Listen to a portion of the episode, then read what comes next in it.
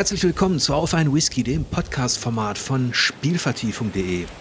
Falls ihr diese Gespräche mögt und vielleicht noch mehr hören wollt, unterstützt mich doch über Steady mit einem kleinen Abo. Da werden auch Rezensionen vorgelesen. Es gibt exklusive Release-Vorschauen, aber das war's auch schon, denn jetzt stelle ich meinen heutigen Gast vor und begrüße ganz herzlich Winnie Forster. Hallo. Servus aus Bayern.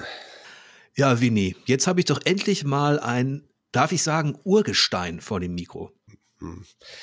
Das darfst du zur Not sagen. Ja, diesen Begriff habe ich in den letzten zehn Jahren sehr häufig gehört. Mag ich natürlich überhaupt nicht. Nee, passt schon. Urgestein, alles klar, ja.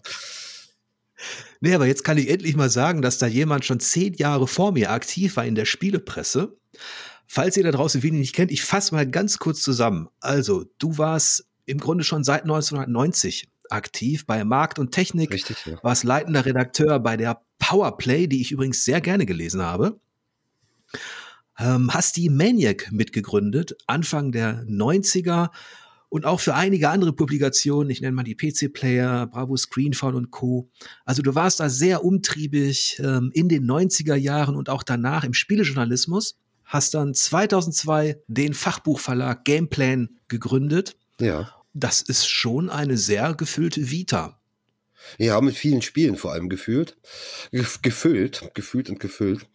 Ähm, Ausgelassen hast du die Videogames, sollte man nicht ganz vergessen.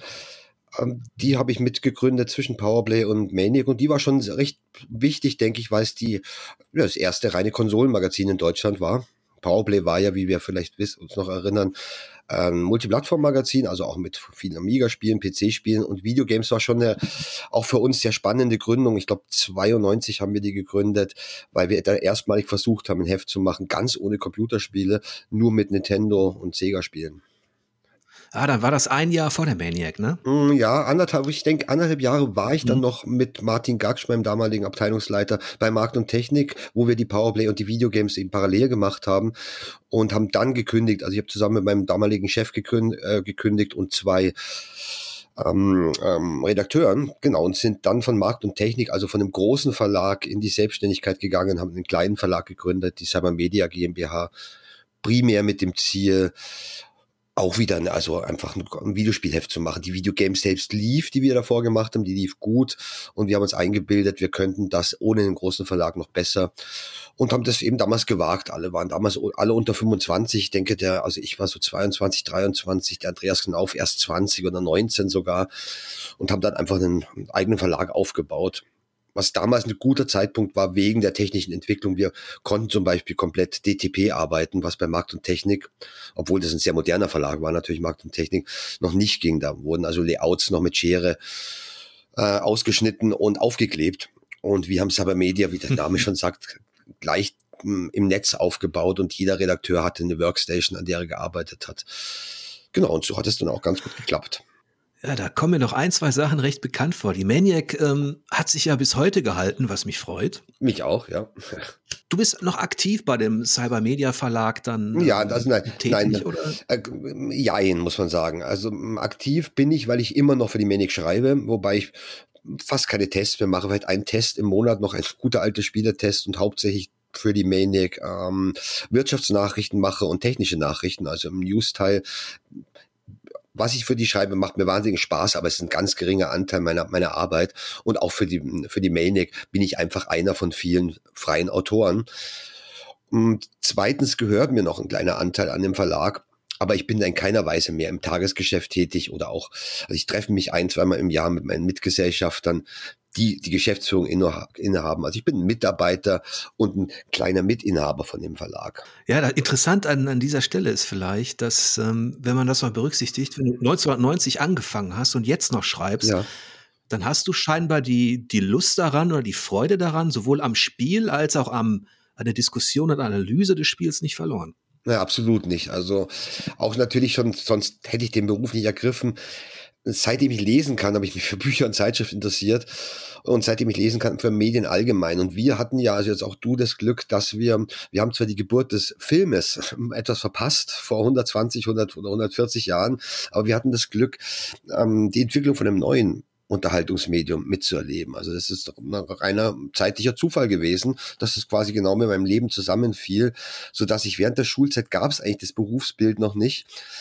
Ähm, aber als ich dann Abitur gemacht habe, gab es in Deutschland eben schon die ASM und die Powerplay als Zeitung. Da gab es also schon tatsächlich diesen neuen Beruf mit einem ganz neuen Medium. Also mich interessieren immer noch alle Medien, also nicht nur Computer- und Videospiele, sondern ich habe vorhin ja auch Film genannt, Comics natürlich, äh, Literatur, Musik auch.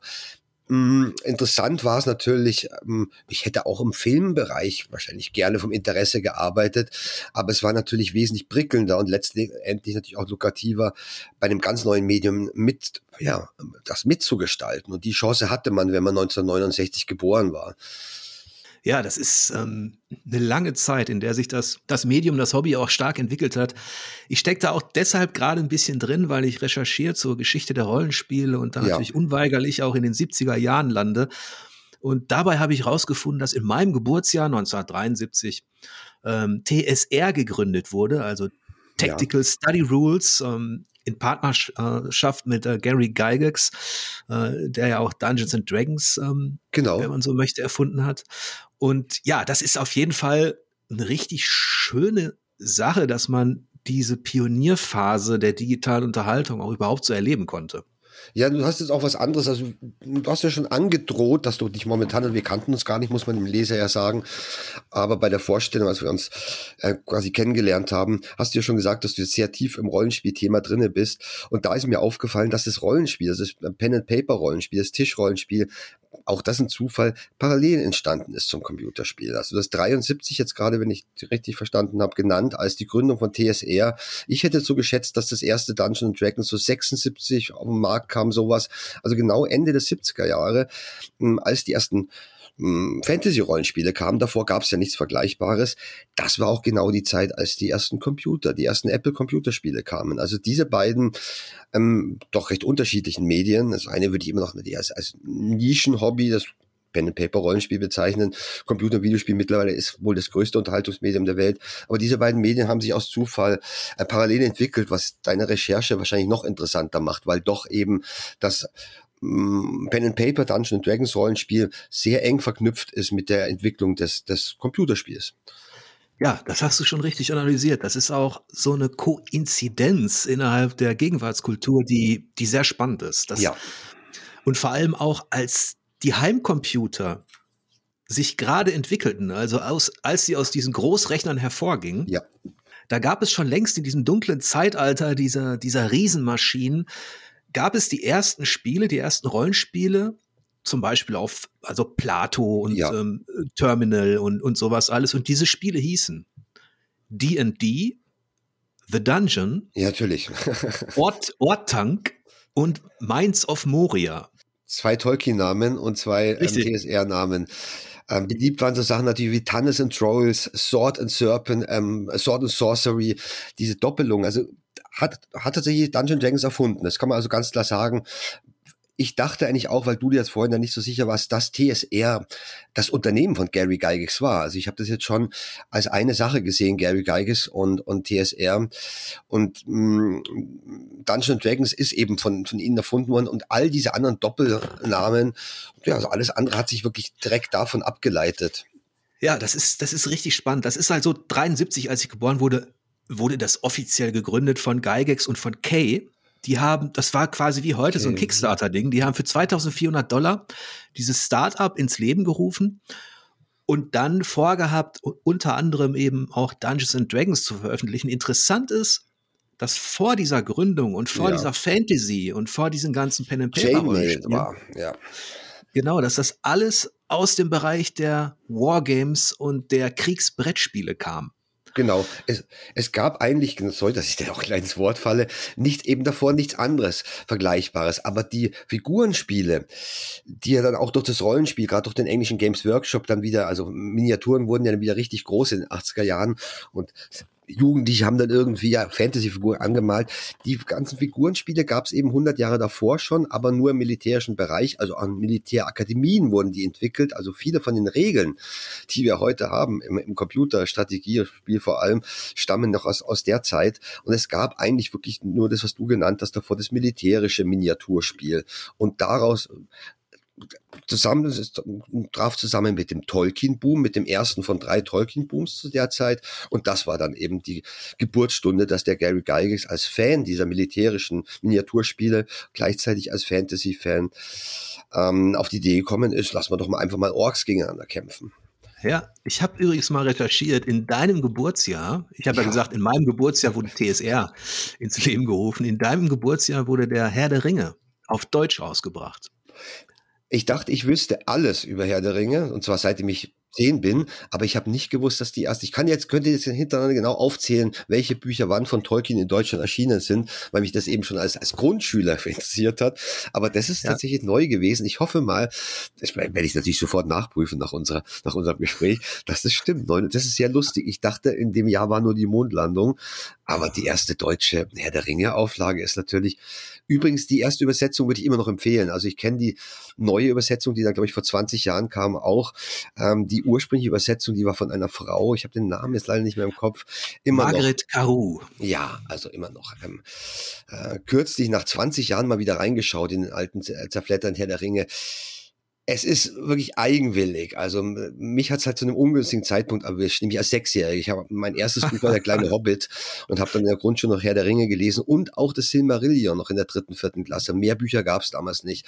Und das hat mich ähm, Du hast das Silmarillion in der dritten, vierten ja, Klasse ja, in der dritten, genau, genau. Wahnsinn. Also, weil es nichts anderes gab. Also natürlich hat mich das für etwas ähm, überrascht dann auch als neun, zehnjähriger. Es hat sich wie die Bibel gelesen eigentlich. Gerade die ersten Kapitel, wenn ich mich richtig erinnere, sind ja wirklich wie die Bibel. Aber ähm, nein, genau. Also das, gut, ich war damals auch schon ich war immer ein Geschichtsfreak, immer ein Fan von Sagen natürlich. Ich bin auch in einem Haushalt aufgewachsen mit vielen alten Büchern, also wirklich mit alten, vergilbten Büchern, so wie man sich vorstellt. Ähm, kannte also das Metier, aus dem ja auch der Tolkien geschöpft hat. Und ich kann mich erinnern, dass ich eben, dass dann ähm, relativ früh kam die erste Tolkien-Biografie, müsste dann auch, ja, ein paar, hm, was muss ich schätzen, Anfang der 80er Jahre gewesen sein. Und die habe ich dann eben auch mal als 10, 11-Jährige gelesen. Ähm, man konnte damals, zum Glück, das wäre jetzt ja nicht mehr möglich, konnte man quasi auch mithalten mit dem Tolkien-Output. Es gab nicht so viele Bücher im Deutschen. Tolkien selbst ist, glaube ich, in den 70er Jahren gestorben. Ähm, und es gab die ersten 20 Jahre, in denen ich gelesen habe, wirklich nur ganz wenige äh, Tolkien-Bücher. Ich denke mal, wenn man jetzt es auf Amazon eingibt, ähm, findet man ähm, hunderte von Büchern über Tolkien, über die Welten von Tolkien, über die Filme natürlich und so weiter. Und das, damals war es aber noch möglich für einen kleinen Schüler quasi alles von Tolkien zu kennen und von vorne bis hin zu studieren. Ich merke schon, da gibt es so ein, zwei Gemeinsamkeiten, ähm, was unsere Interessen betrifft. Ähm, und um nochmal zurückzukommen auf diesen, diesen digitalen Anfang auch ähm, der, der Spiele und dass die alle genannt worden sind, entweder nach ähm, Motiven aus Dungeons and Dragons oder eben nach Dingen aus der Tolkien-Welt. Ja. Das hatte mich schon, das war ja so 1900, was war es, äh, 77, 76 und sowas alles.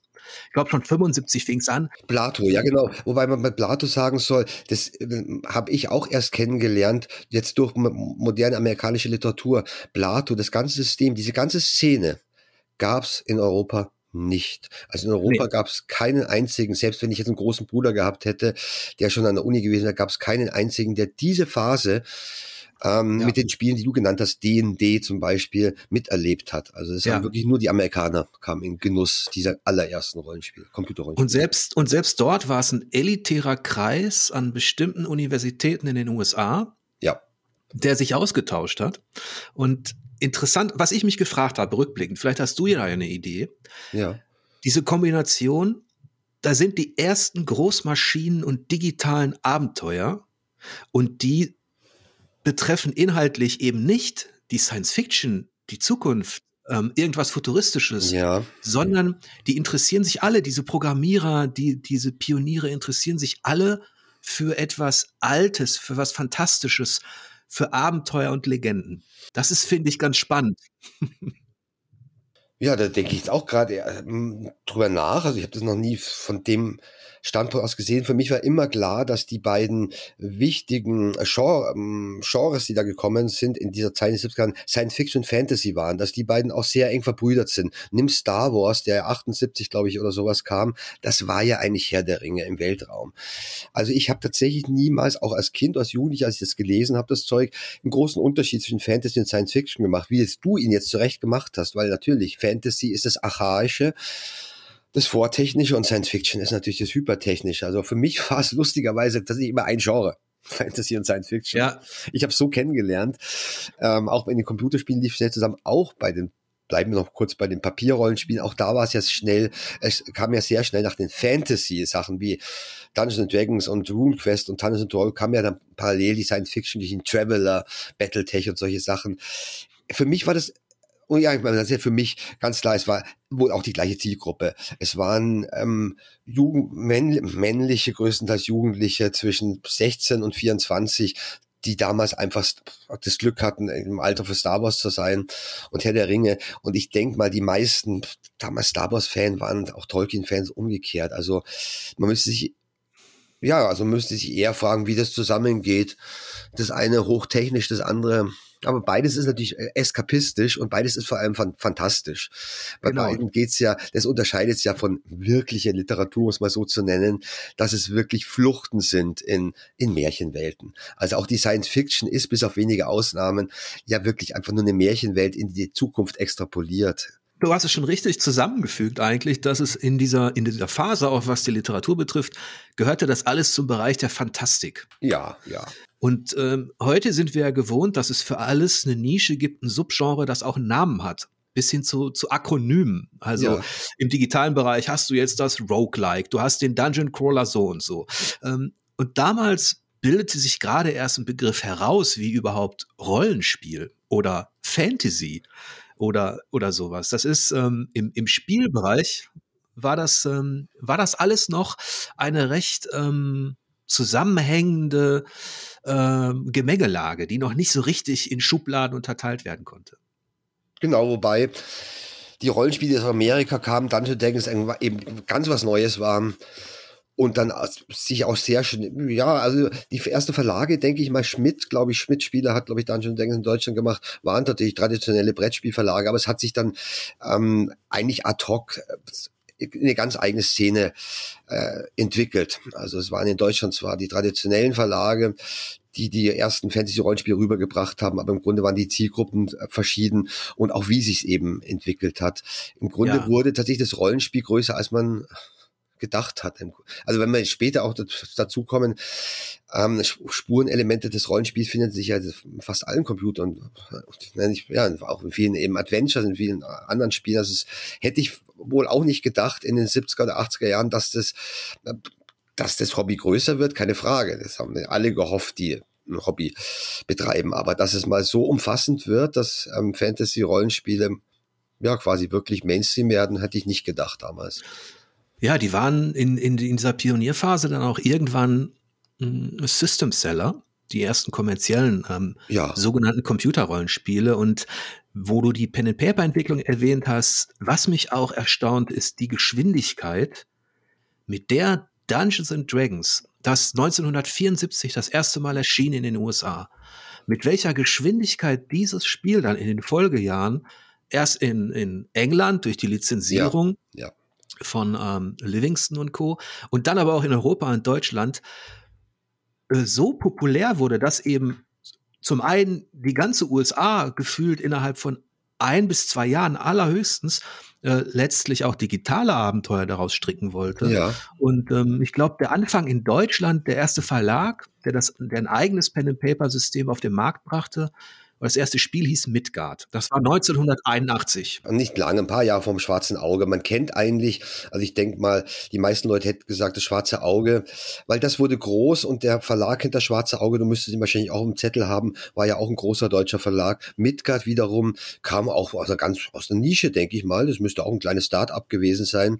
Ja. Während das Schwarze Auge dann schon der systematische Aufbau von ein paar deutschen Fantasy-Profis, die davor in der, zum Beispiel aus der, Verlags, in der Verlagsbranche, glaube ich, waren, bei in Taschenbuchverlagen. Das waren also Profis, die das gemacht haben, das schwarze Auge jetzt, und gesagt haben, okay, jetzt machen wir halt wirklich ein, ein, ein deutsches Gegenstück zum D&D. Und Midgard kam noch aus dem Fanbereich. Midgard war ja. zwei, drei Jahre durchaus erfolgreich. Aber dann der große Seller in Deutschland war wohl das schwarze Auge. Ja, auf jeden Fall. Das ist auch dann 1983, 84 ging es so richtig los. Da schwappte das auch, auch rüber. Du hast schon die deutsche Übersetzung erwähnt von Dungeons and Dragons. Ähm, und dann ging es Schlag auf Schlag. Auf einmal hattest du Dinge auf dem Markt wie ein Talisman-Brettspiel zum Beispiel. Games Workshop, dann hattest ja. du, richtig, dann hattest du ähm, Conan der Barbar lief im Kino.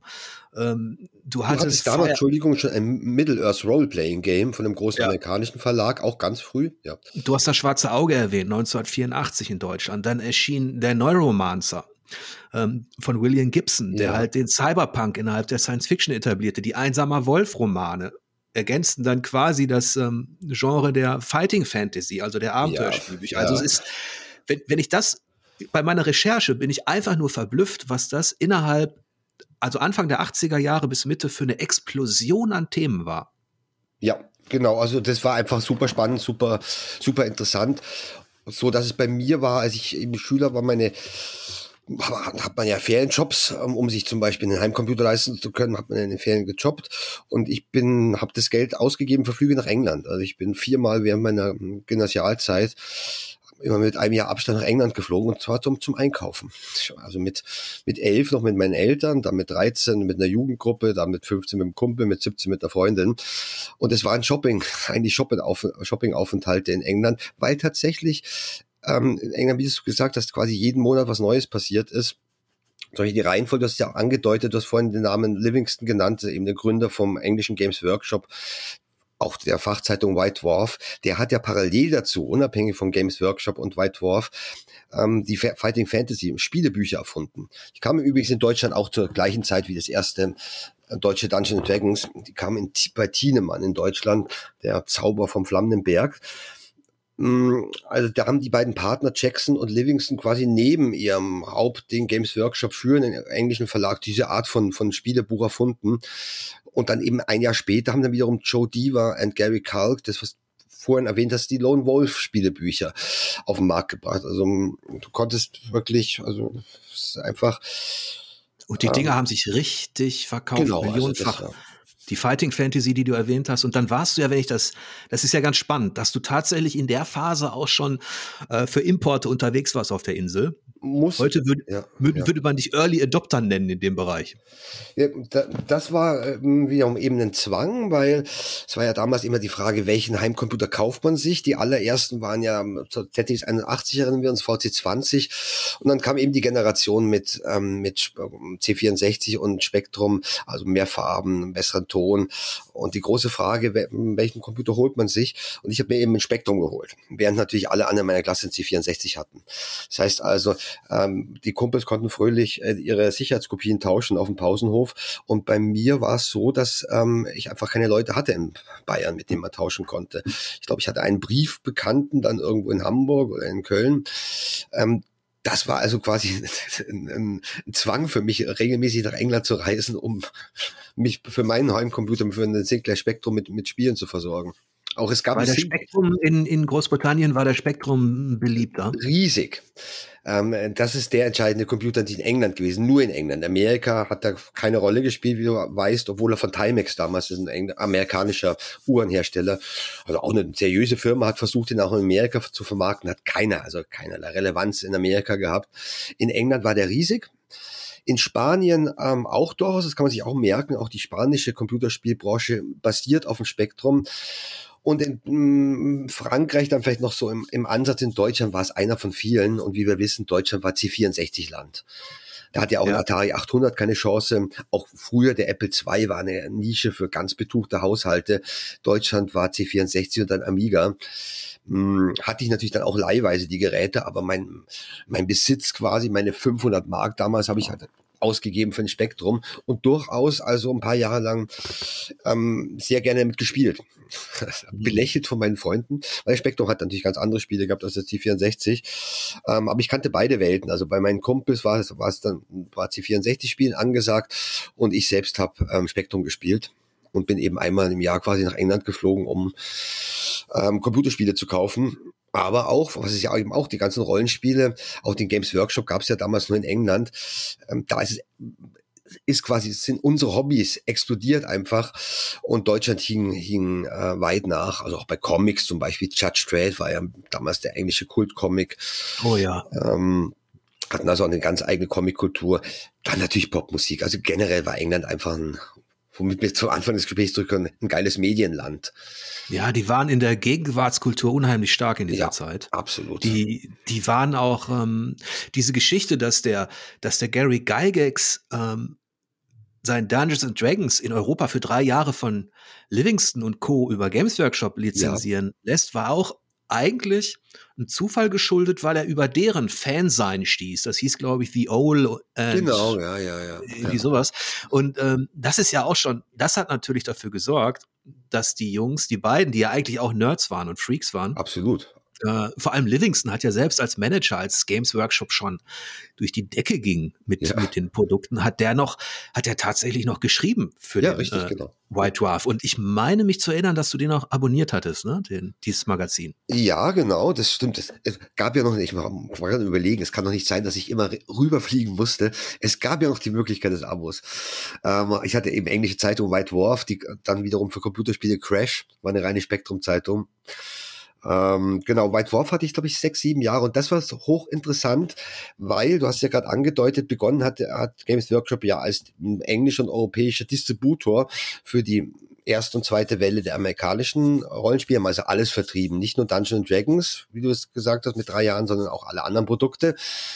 Und auch White Dwarf war, wie man heute sagen würde, eine, quasi eine Cross-Plattform-Magazin, das alles besprochen hat und auch Szenarios zu den verschiedensten Rollenspielen der verschiedensten Verlage gebracht hat. Und in der Zeit, wo ich das Heft abonniert hatte, haben sie einen radikalen Wechsel eingeleitet. White Dwarf war eine ultra erfolgreiche Zeitung, die hat also, glaube ich, in England zu der Zeit 200.000 verkauft jeden Monat ähm, und war dann, wie ich gerade auch skizziert habe, auch einen Überblick über alles, alles Neue, was auf dem Markt rauskam, wurde getestet, wurde vorgestellt, man, die Autoren haben Szenarios für diese Rollenspiele geschrieben und plötzlich haben die umgestellt nur noch auf Games Workshop Produkte.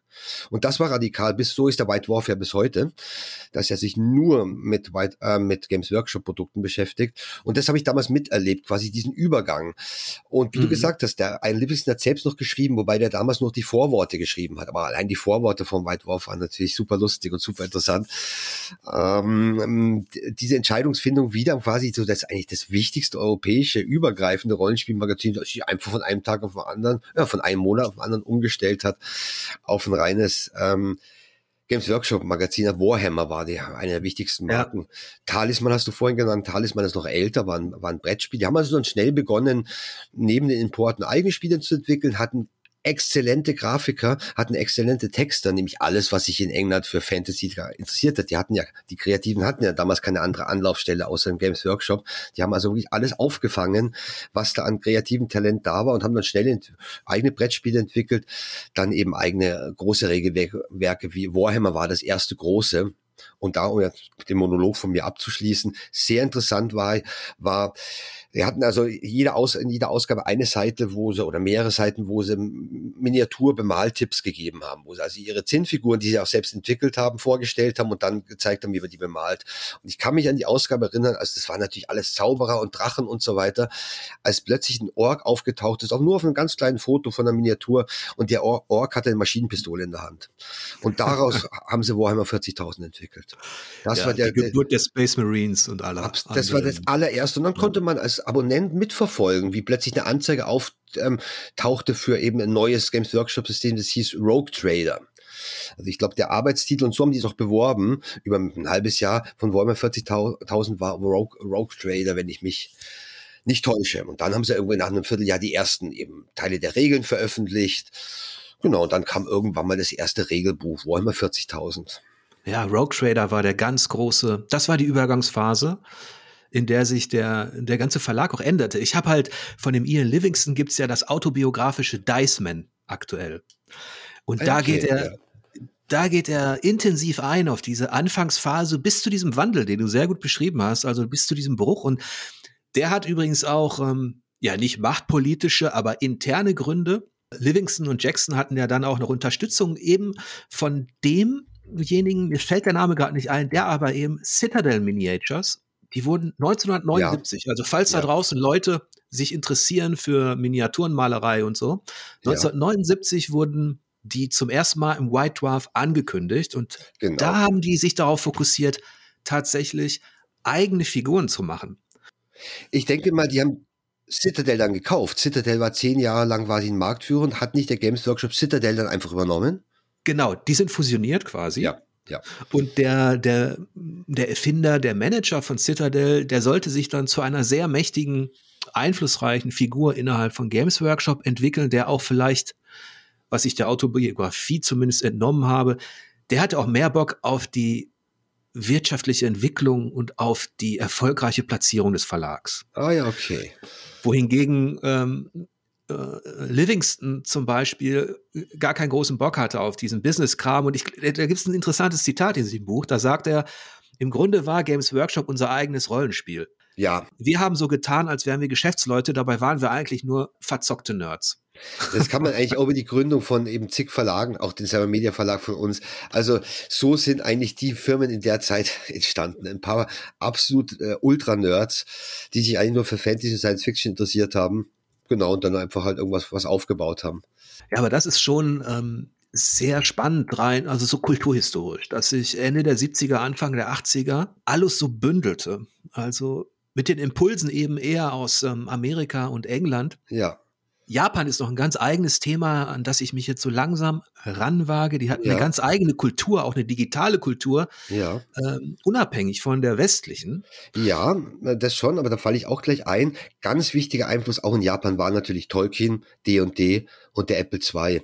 Also die ersten Jahr, ersten zehn Jahre des um, japanischen Computerspiels, die wir in Europa gar nicht mitbekommen haben, waren ähm, sehr stark geprägt von dem, was du jetzt gesagt hast, durch dem, dem eigenen japanischen, also auch folkloristischen, aber auf der anderen Seite ganz stark geprägt eben von amerikanischen Computerspielen, Apple II-Spielen hauptsächlich. Ja. Sehr ähnlich interessant dann doch wieder zu Europa, weil das war natürlich auch für uns, die Europäer, der wichtigste Einfluss, die ersten Jahrgänge der Atari- und Apple-Spiele aus Amerika und das war in Japan tatsächlich genauso. Die Japaner haben dann nur, man, kennt es ja auch, Japaner nehmen alles aus dem Westen, was gut ist, und entwickeln es dann weiter. Das haben sie auch in zig Bereichen gemacht.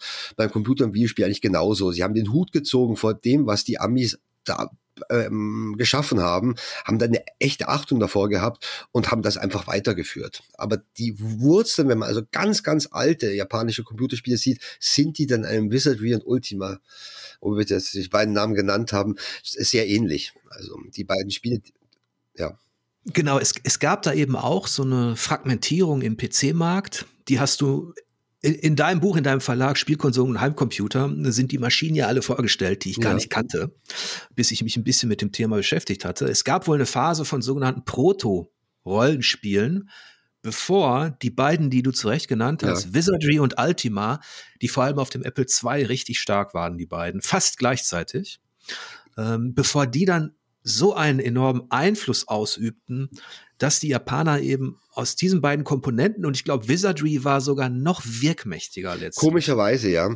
Das liegt, ich erkläre es mir so, dass der Apple II tatsächlich ähm, sehr wichtig war in Japan, fast bedeutender als in, ich meine, er war nie riesengroß, nirgendwo, der Apple II. Also das Image ist größer als der Markterfolg.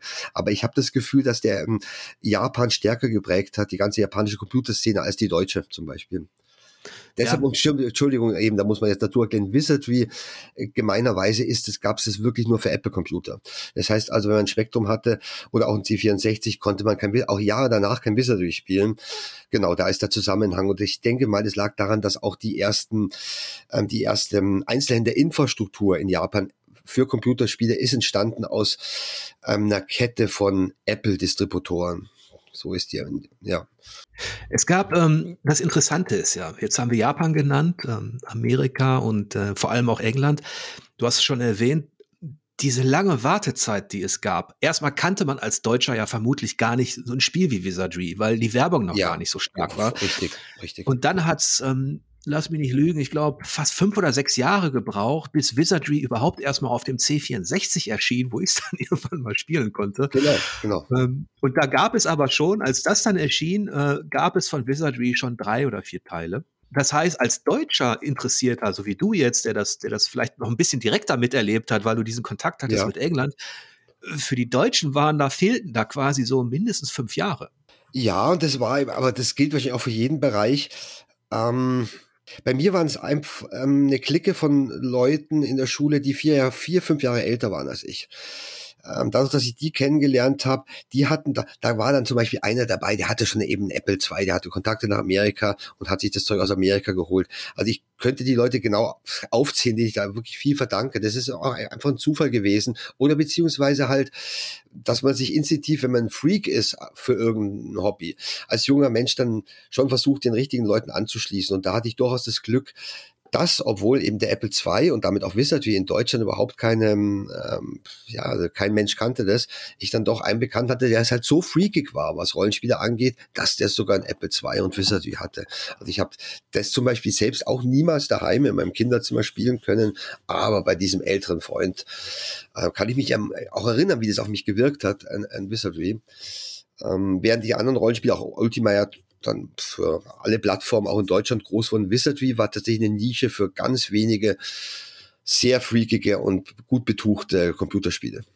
Spieler. Was das Thema Rollenspiel angeht, sind diese beiden auf ihre Art unterschiedliche äh, Varianten dieses Abenteuersystems. Und damals gab es diesen Begriff Roleplaying eigentlich noch gar nicht richtig. Ähm, die wurden teilweise als Simulation angesehen und Interessanterweise, ich weiß nicht, wie du das empfunden hast damals.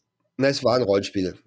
Also ich denke, es lag daran, dass sich die Firma damals in der entstehenden amerikanischen Computerspielindustrie nicht sicher waren, wie sexy der Begriff Roleplaying Games oder RPG ist oder ob sie eben nicht selbst einen eigenen Begriff etablieren wollen, wenn dann die Firma gesagt hat, okay, wir vermarkten die als Adventures zum Beispiel, die Rollenspiele ähm, im Grunde für uns, für die Zielgruppe und für das, was es an Journalismus gab, damals zu der Zeit, waren es immer Rollenspiele. In Deutschland Rollenspiele, in England RPGs.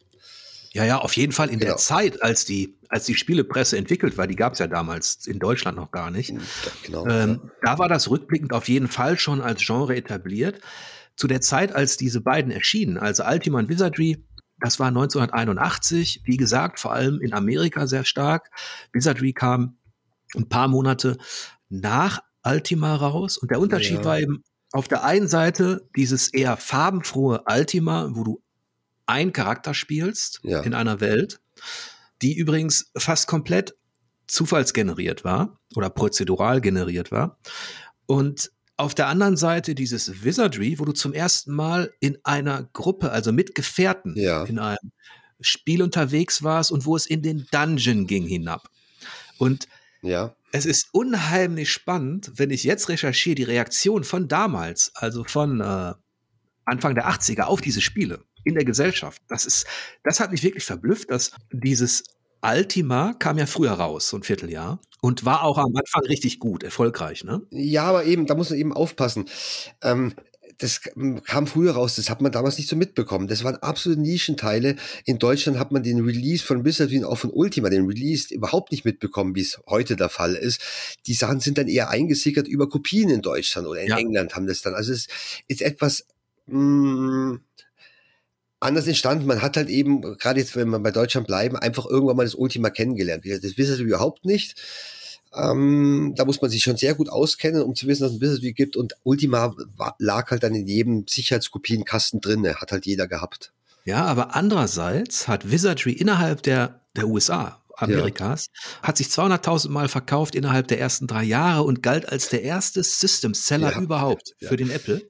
Und es ist so, der Unterschied ist ja, es gab da halt auch schon damals so ein bisschen diese diese Diskussion in der Analyse, was ist das, was ist Ultima für ein Rollenspiel, was ist Wizardry für eins und warum wirken die einen so und die anderen so? Ja. Und wie ist denn da dein Blick auf die beiden? Das war, finde ich, schon damals sehr klar, weil die sich, wie du es gesagt hast, sehr klar unterschieden haben. Wizardry, und hat sich auch im Rückblick jetzt nicht, nicht geändert. Wizardry ist der ähm, klassischer Hardcore Dungeon Crawler. Man ähm, volle Konzentration auf das Dungeon Design, volle Konzentration auf die Charakter, nennen wir es hier Charakterpflege. Also ähm, da ging es um die den Aufbau der Charaktere, nämlich zu Kampfmaschinen eigentlich oder zu Superzauberern, darum ging es und um exzellent ausgetüftelte Dungeons. Mm, Wizardry hat sich auch über die paar Jahre ähm, kaum verändert. Im Grunde lief das immer auf der gleichen Engine. Auch die, ähm, ja, das Regelwerk hat, wurde nicht erweitert, sondern es blieb bei diesem Kern. Es ging nur darum, den Dungeon zu überleben, möglichst tief runterzukommen. Und es war ein Riesenerlebnis, wenn man es geschafft hat, vom vierten dann irgendwann mal nach Wochen in den fünften, in, ins fünfte Stock, äh, Stockwerk runterzukommen. Ultima war ga, ganz was anderes und das ist auch heute natürlich relativ wichtig. Ultima war, war das erste Open World Spiel quasi. Ultima hat von vornherein versucht, nicht nur Dungeons zu bauen, die gab es in Ultima natürlich auch als wichtiger Aspekt der Fantasy-Rollenspiele, sondern Ultima hat von Anfang an versucht, eine Welt zu erschaffen. Und das, was du genannt hast mit prozentual generiert, habe ich gar nicht gewusst. Das gilt nur für die ersten ähm, ich schätze mal für das erste Ultima, vielleicht für das zweite schätze ich mal, weil ähm, Ultima 3, 4, das waren die ersten großen in, ähm, meiner Sichtweise waren einfach schon wunderschön ausgearbeitete riesengroße Welten, also mit verschiedenen Kontinenten, mit ver verborgenen Inseln, mit geheimen Dungeons, die man eben erst nach 200 Spielstunden habe geschafft, das Gebirge zu überqueren und habe dann gesehen, dass da hinten auch ein, hinten auch ein Dungeon ist. Also das waren die beiden verschiedenen Ansätze.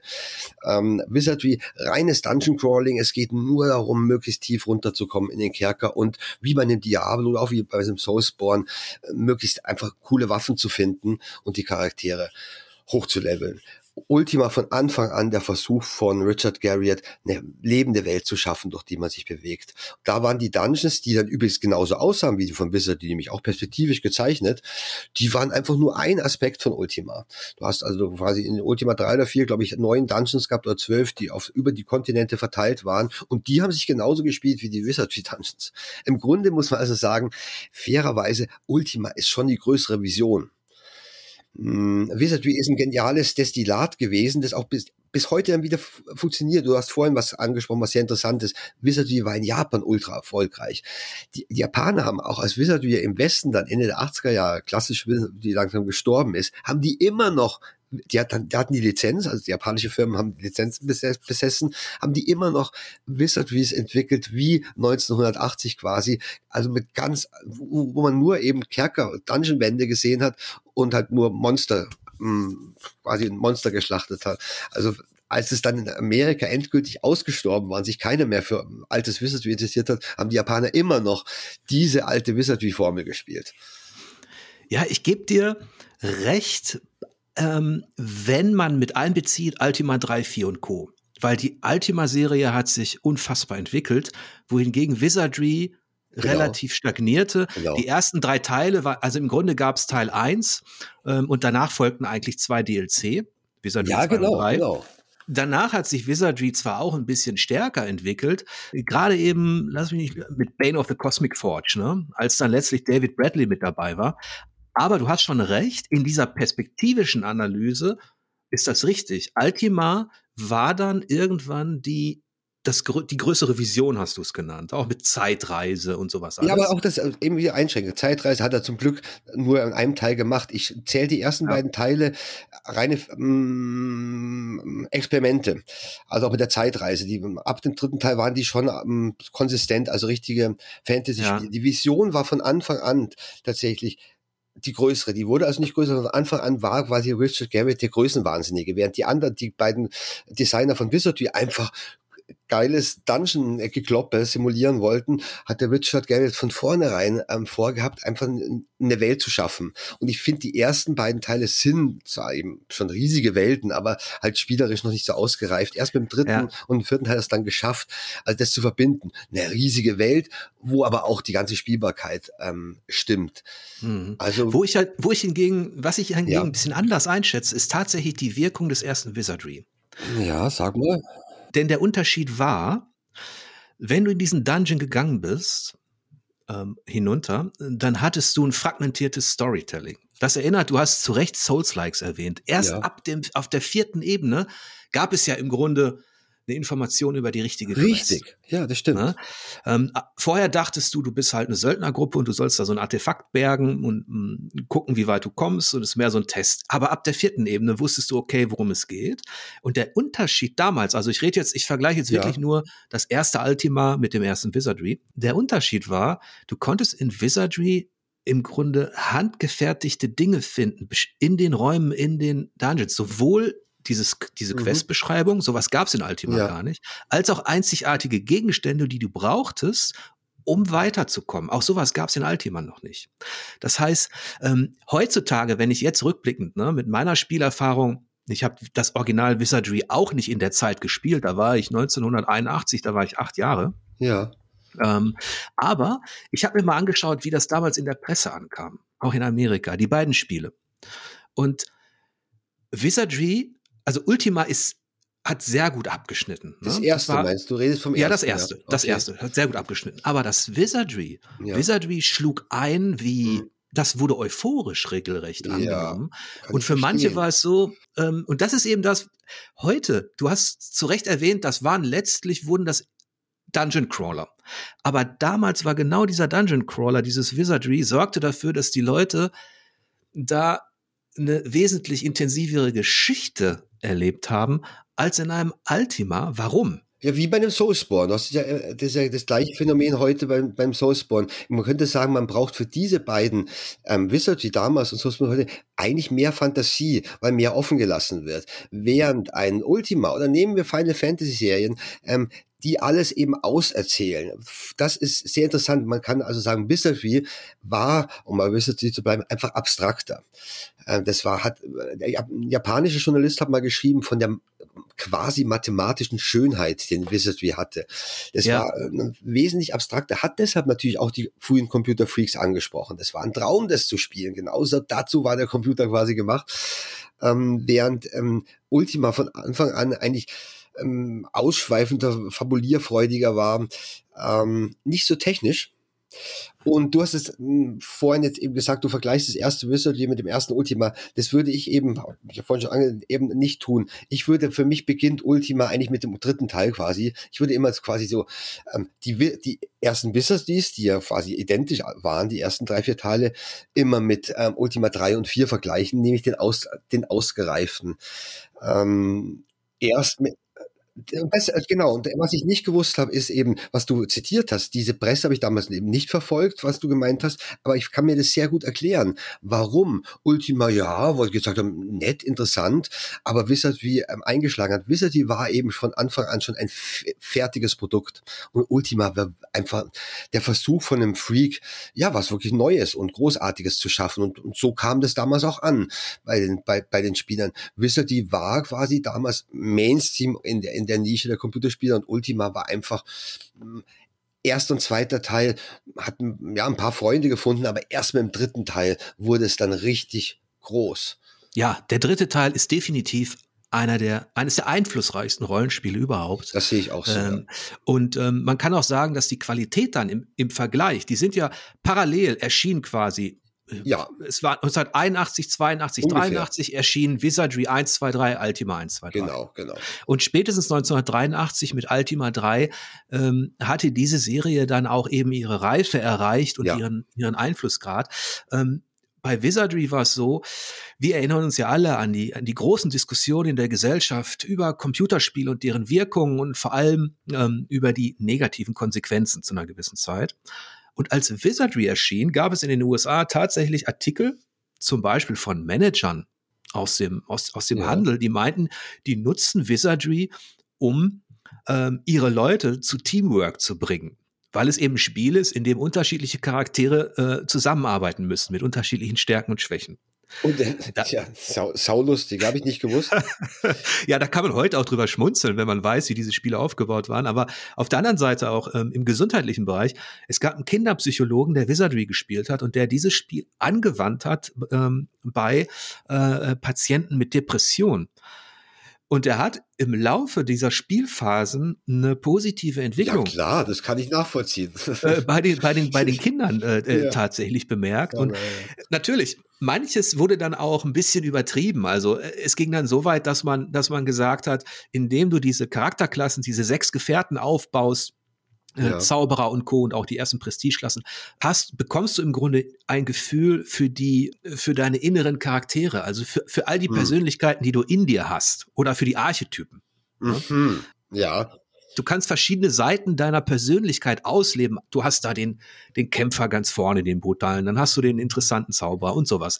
Du hast es übrigens vorhin auch ganz gut getroffen, dass Wizardry so wirkte wie, wie mehr wie so ein Experiment, aber auch wie eine Simulation. Ja, genau, das war. Und das hat eben Ultima noch nicht geschafft. Ähm, Wizardy hat sich begnügt, eine Dungeon-Simulation zu sein und das ist vom ersten Teil an gelungen. Und Ultima hat versucht, vom Anfang an eine Weltensimulation zu sein und das konnte dem Richard Garriott einfach noch nicht gelingen. Der hat einfach länger gebraucht. Ähm, Wizardry war von einfach das ausgereiftere Produkt und hat sich auch deshalb ja einfach wirklich nicht mehr weiterentwickelt, äh, jahrelang, während Ultima äh, Riesensprünge, riesen Evolutionssprünge waren, die eigentlich dann erst beim dritt, zum dritten Teil zu einem ausgereiften Spiel geführt haben und der vierte Teil war dann ein absolutes Meisterwerk und dann streiten sich dann wiederum die Leute, ob der fünfte Teil nicht sogar noch besser war als der vierte Teil. das führt dann wirklich in die Esoterik. Ähm, ich ja. finde ab dem dritten Teil bis dann quasi zum ersten VGA-Teil, zum Teil 6, waren das die wichtigsten ähm, Computerrollenspiele der Welt, Japan eingeschlossen. Auf jeden Fall. Also diese beiden waren unfassbar prägend, zwei Meilensteine als, als Reihe auch. Aber wenn ich dich jetzt mal persönlich frage, du hast ja dann, du hast ja dann weiter gezockt und weiter geschrieben. Wenn du so an Rollenspiele denkst, was sind denn so, wo würdest du sagen, hast du dich ähm, aufgehoben gefühlt? Was waren so die faszinierendsten Abenteuer, die du gespielt hast? Ja, ist recht leicht zu sagen. Also Ultima habe ich genannt. Ähm, Ultima 3 und 4 waren extrem wichtig, hat zwei Sommer damit verbummelt, im abgedunkelten Zimmer. Ähm, kommen wir dann auch später nochmal drauf zurück, was das wiederum für Folgen hatte. Ähm, die Bart's Tales waren natürlich sehr wichtig, die kamen danach. Die waren übrigens, um die auch einzuordnen, eigentlich Wizardry-ähnliche Spiele. Die drei Bart's Tales, die kamen eben leicht zeitversetzt zu den Ultimas, die habe ich sehr gerne gemocht. Gespielt Wasteland natürlich. Wasteland extrem wichtig, quasi die Fantasy-Rollenspielmechanik. Ein bisschen sogar auch von, also das haben die Bart's Tale Macher gemacht. Das war also Bart's Tale ähnlich von der Engine, aber sie haben auch hm, von Ultima übernommen, nämlich dass Wasteland auch eine offene Welt hatte und das aber auf Mad Max übertragen, also in Endzeit-Szenario. Ein wahnsinnig einflussreiches Spiel. Das Spiel, worauf die hm, Fans wohl am ja die meisten Fans auf die Fortsetzung gewartet haben über, über Jahrzehnte. Fallout war ja gewisserweise 20 Jahre so ein spiritueller Nachfolger von Wasteland. Das waren also die, die wichtigen Spiele, die mich so in meiner Mittelstufenzeit am Gymnasium, so Ultimas, But's Tale, Wasteland, viel Zeit gekostet haben. Viel zu viel Zeit, so dass ich dann, als ich 1990 nach dem Abitur und Zivildienst zum Markt und Technik gekommen bin und mir aus, auch aussuchen musste, welche Genres ich denn bei der Powerplay bearbeite als Videospiel- und Computerspielredakteur, aufgehört habe, Rollenspiele zu spielen. Aus dem einfachen Grund, dass ich gelernt habe in meiner Kindheit und Jugend, dass die viel zu viel Zeit schlucken, viel zu geil sind. Also es sind eigentlich die besten, also die besten Computerspiele meiner Kindheit und Jugend waren Computerrollenspiele. Und mh, mm, ich dann aber quasi paradoxerweise 1990 komplett aufgehört hat, die zu spielen, weil ich gesagt habe, nein, die Zeit habe ich nicht mehr. Ich spiele alle Genres, aber ich spiele keine Fantasy-Rollenspiele mehr. Dass ich das nicht ganz eingehalten habe, gut, ähm, ist wieder eine andere Sache, aber ich habe dann doch sehr rigoros aufgehört nach drei, vier Jahren, wo eigentlich die, ähm, auch der Amiga hauptsächlich dann lief eben für, für Computer-Rollenspiele ähm, habe ich dann quasi in den 90er Jahren mir alles angeschaut und bewusst die Finger weggelassen. Ich glaube, dann nur noch ein Final Fantasy VI zum Beispiel gespielt, zum Glück. Ja, Respekt, dass du das so ähm, eisern einhalten konntest. Ich gebe dir recht, also die Computerrollenspiele, die ich dann, ich bin ja jetzt, wie gesagt, ähm, erst ein bisschen später richtig eingestiegen, die mich richtig beeindruckt haben, waren auf der einen Seite natürlich Bard's Tale, das, äh, was ja. du genannt hast, was natürlich äh, in der kompletten Tradition von Wizardry stand. Da ähm, konnten wir dann endlich in Deutschland Wizardry spielen. Ja, genau, richtig. Ja. Da erinnere ich mich auch, dass die, dass die Älteren, also wie schwierig dieses Spiel auch war. Ja. Weil es eben auch da, das mal, ich, Bardsdale, lass mich nicht lügen, 1985, 86. Ja. Ähm, das ist, das ist ja auch so, ähm, es gab noch nicht diese, natürlich gab es damals auch schon ähm, eine Berichterstattung über sowas, aber wirklich ähm, schwer zu finden. Du hattest eben noch, noch, noch kein Internet. Und wenn du in so einem Spiel das ist halt schwer zu finden. Einmal im Monat. Hast du die Chance gehabt, da kam dein Magazin raus, es gab ja auch ähm, maximal zwei oder drei, eins hast du gelesen, hattest du die Chance, hast geschaut, ist eine Lösung drin, hattest du die Chance, dass Bart's Tale quasi der erste Teil besprochen worden ist? Und dann musstest du wieder einen Monat warten. Es gab keine andere Möglichkeit. Und auch das, was ich auf, ja gut, auf dem Pausenhof haben sich dann die privaten Erfahrungen ausgetauscht und die, die, die Zeitungen, aber du hattest sonst wirklich keine Möglichkeit, zu erfahren, wie du weiterkommst. Und wir sind tatsächlich ähm, damals im Ruhrgebiet, ähm, gab es eine Gruppe, ich weiß nicht, ob es tatsächlich die ersten waren in Deutschland, die Bardsdale gelöst haben, aber ähm, ich habe da so in vager Erinnerung, dass es eine Stelle gab in Bardsdale, wo du drei oder vier Zauber hintereinander an irgendeiner Wand sprechen musstest, keine Ahnung. Ja. Ähm, das ist auch sehr schwammig. Auf jeden Fall erinnere ich mich noch, ich hatte überhaupt keine Chance weiterzukommen und dann sind wir im, saß ich im Auto äh, äh, bei jemandem, der ein bisschen älter natürlich schon war und auch Führerschein hatte und wir sind dann irgendwie gefahren 15, 20 Kilometer zu einem, der das tatsächlich geschafft hat. Ja, ja, ja, so muss genau, genau. Und, und, und das waren die, das waren absolute Helden. ne? Also die sowas herausgefunden haben. Und ähm, für mich waren immer eher die Helden nicht wir Spieler, sondern die Spielemacher tatsächlich. Ich habe mich von Anfang an dann sehr stark interessiert für die Spieleprogrammierer, für die Spieldesigner. Ähm, war wohl auch ein Grund, warum ich den Beruf ergriffen habe, warum ich das so faszinierend fand. Aber interessant, dass du sagst, ich habe mich weder selbst als Held gefühlt in einem Spiel, noch habe ich meine älter, vorhin genannten älteren Kumpels. Äh, das waren eher eben Mitarbeiter. Ja, so will ich es schon sehen. Ja, so weit, siehst du, so weit war ich noch gar nicht. Für mich war das wirklich ähm, so, so, ein archaisches Erlebnis noch und vielleicht erwähne ich noch 1987. Du hast den Amiga genannt ähm, äh, und Dungeon Master. Also Dungeon Master war ein richtiges Erweckungserlebnis. Und für mich war es Riesenfrust, weil du hast den Amiga wiederum äh, genannt. Äh, das kam ja auf ST. Und ich hatte leider dann eben einen Amiga und ich musste so lange darauf warten. Also ich habe es dann gar nicht mehr gespielt, Dungeon Master. Ich glaube, das kam auf Amiga erst anderthalb Jahre nach dem ST. Und das war grausam, ja. weil ähm, du konntest in der Happy Computer und Powerplay die äh, jubelnden Testberichte lesen. Du kanntest den einen Typen aus der Mittelstufe, der den ST hatte, der das gespielt hat. Und das fand ich hochfrustrierend, dass das eben unverschämt spät auf Amiga erschienen ist. Das hat damals hatte ich noch gar nicht so dieses Bewusstsein. Ich war 13, 14 oder was äh, in der Zeit. Und es ging auch um die Frage, wünsche ich mir ein Atari ST oder ein Amiga 500 zu Weihnachten. Genau, genau. Weil so mit äh, Nebenjobs und Co. war das nicht ganz so leicht zu wuppen, wenn man noch Fußball gespielt hat und in der Schule war. Ähm, und ich habe mich dann für den Amiga äh, entschieden und ähm, habe dieses, äh, dieses Dungeon Master dann wahrscheinlich auch, äh, wie du schon sagst, es war dann auch Chaos Strikes Back irgendwann. Ja, ja.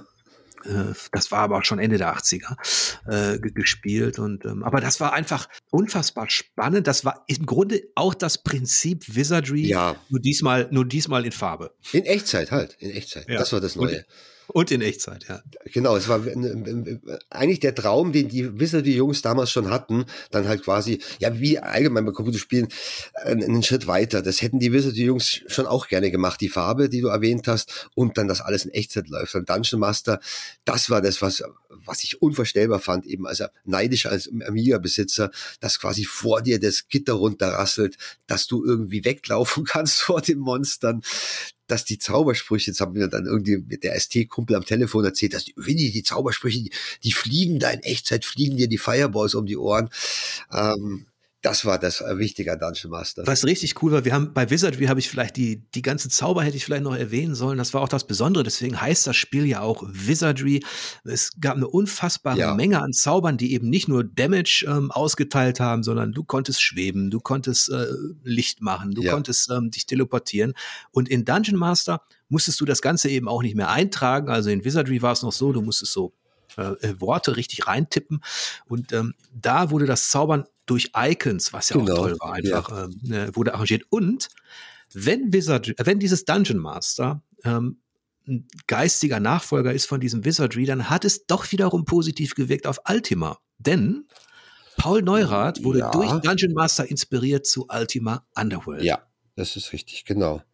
Das sind eigentlich die drei Stufen vom 3D Dungeon Crawler. Da haben wir jetzt schnell aufgezählt. Wizardry, dann lange Pause Dungeon Master und dann Ultima Underworld.